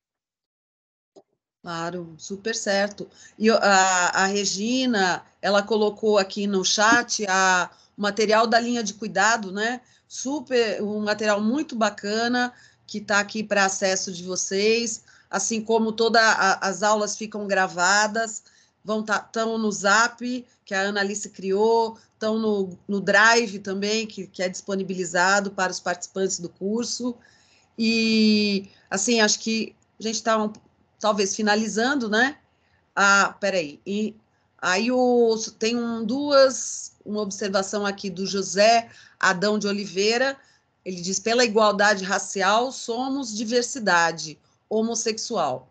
Era a faixa do grupo Somos no ato público Movimento Negro Unificado em 1979. Olha só, hein? já faz, faz bastante tempo, né? A existência do Movimento Negro Unificado e prazer e alegria estar, estar aqui, ouvir e aprender mais e mais sobre direitos e possibilidades de existência, como afirma Jefferson, o médico sanitarista. Está te agradecendo, viu? Eu sou só sanitarista, sem médico. Ah, sanitarista, aí em relação a, a Analice diz que em relação à população LGBTQIA+, houve existência em relação aos profissionais. É, assim, eu, eu fiquei, é, é, quer dizer, impactada quando você falou do sobre os encaminhamentos, né?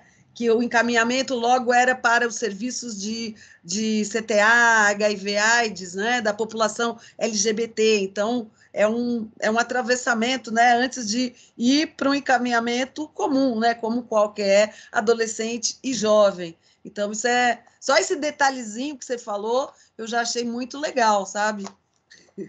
Sim, e isso é muito comum, por exemplo, ainda mais agora que lá tem o ambulatório é, para a população trans, que ainda é muito ligado só à hormonoterapia, né? Em Santo André, por enquanto, o que eles conseguem oferecer, ofertar a hormonoterapia, tem também um psiquiatra, uma psicóloga, mas é praticamente é, hormonoterapia o que é oferecido. É, mas aí essas populações elas chegam na atenção básica e geralmente é isso. o que é feito é, muitas vezes, isso é, é, é feito desse modo, né? No, é, tem nome social, é travesti, é trans, ambulatório. É homem gay, nananã, nananã, etc e tal, e ST AIDS. Então, é, essas caixinhas em que essas pessoas são colocadas, inclusive, impossibilita que a saúde dela seja cuidada de fato, né? É, tem muitas, teve uma pessoa que foi encaminhada com, com dor é, abdominal. E essa pessoa foi para o ambulatório, depois foi para a UPA. Essa, o que, que essa pessoa tinha, na verdade, era apendicite, né? Então, assim, a atenção básica olhou uma dor de barriga dessa pessoa, já identificou que ela tinha que tomar hormônio.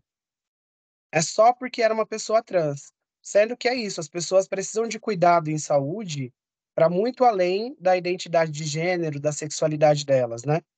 E isso falta para os serviços, esse olhar a pessoa enquanto sujeito de direitos como qualquer outro sujeito e que a atenção básica também tem um papel muito importante na vida dessas pessoas. Elas também precisam fazer um hemograma, elas também precisam medir a pressão, elas também precisam de coisas como todas as outras outras todas as outras pessoas, né? Então, é, muitas vezes na o que chegava na secretaria de demanda para a saúde da população LGBT ia sempre para a coordenação de STIs.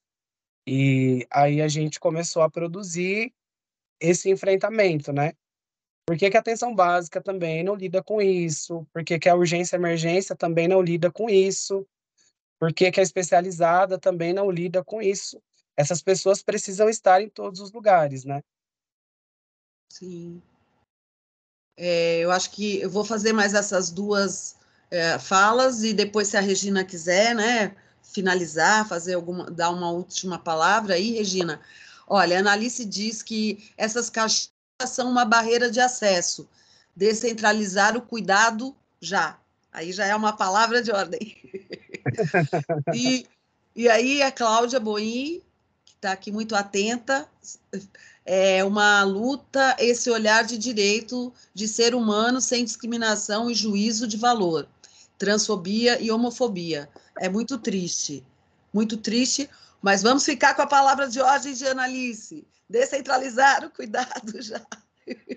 Sim. Uh, Regina, finaliza, por pessoal, favor. É, só estou agradecendo aí ao Jefferson, né, pessoal, pela brilhante aula aí depois, é, e dizer que a gente está colocando, né, todos os documentos, linha de cuidado do Estado, tem a questão do Ministério da Saúde, de novo, que a gente está é, subindo textos de apoio, tudo nessa pasta, né? Que tem todas as aulas gravadas do curso, não é?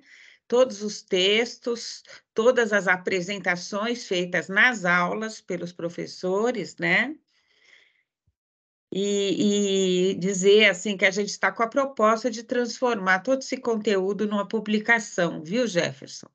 Então você pode escrever aí já essa experiência no formato de capítulo aí, lembrando que você conta de Santo André, mas é para todo o estado de São Paulo se inspirar, né? Os outros municípios.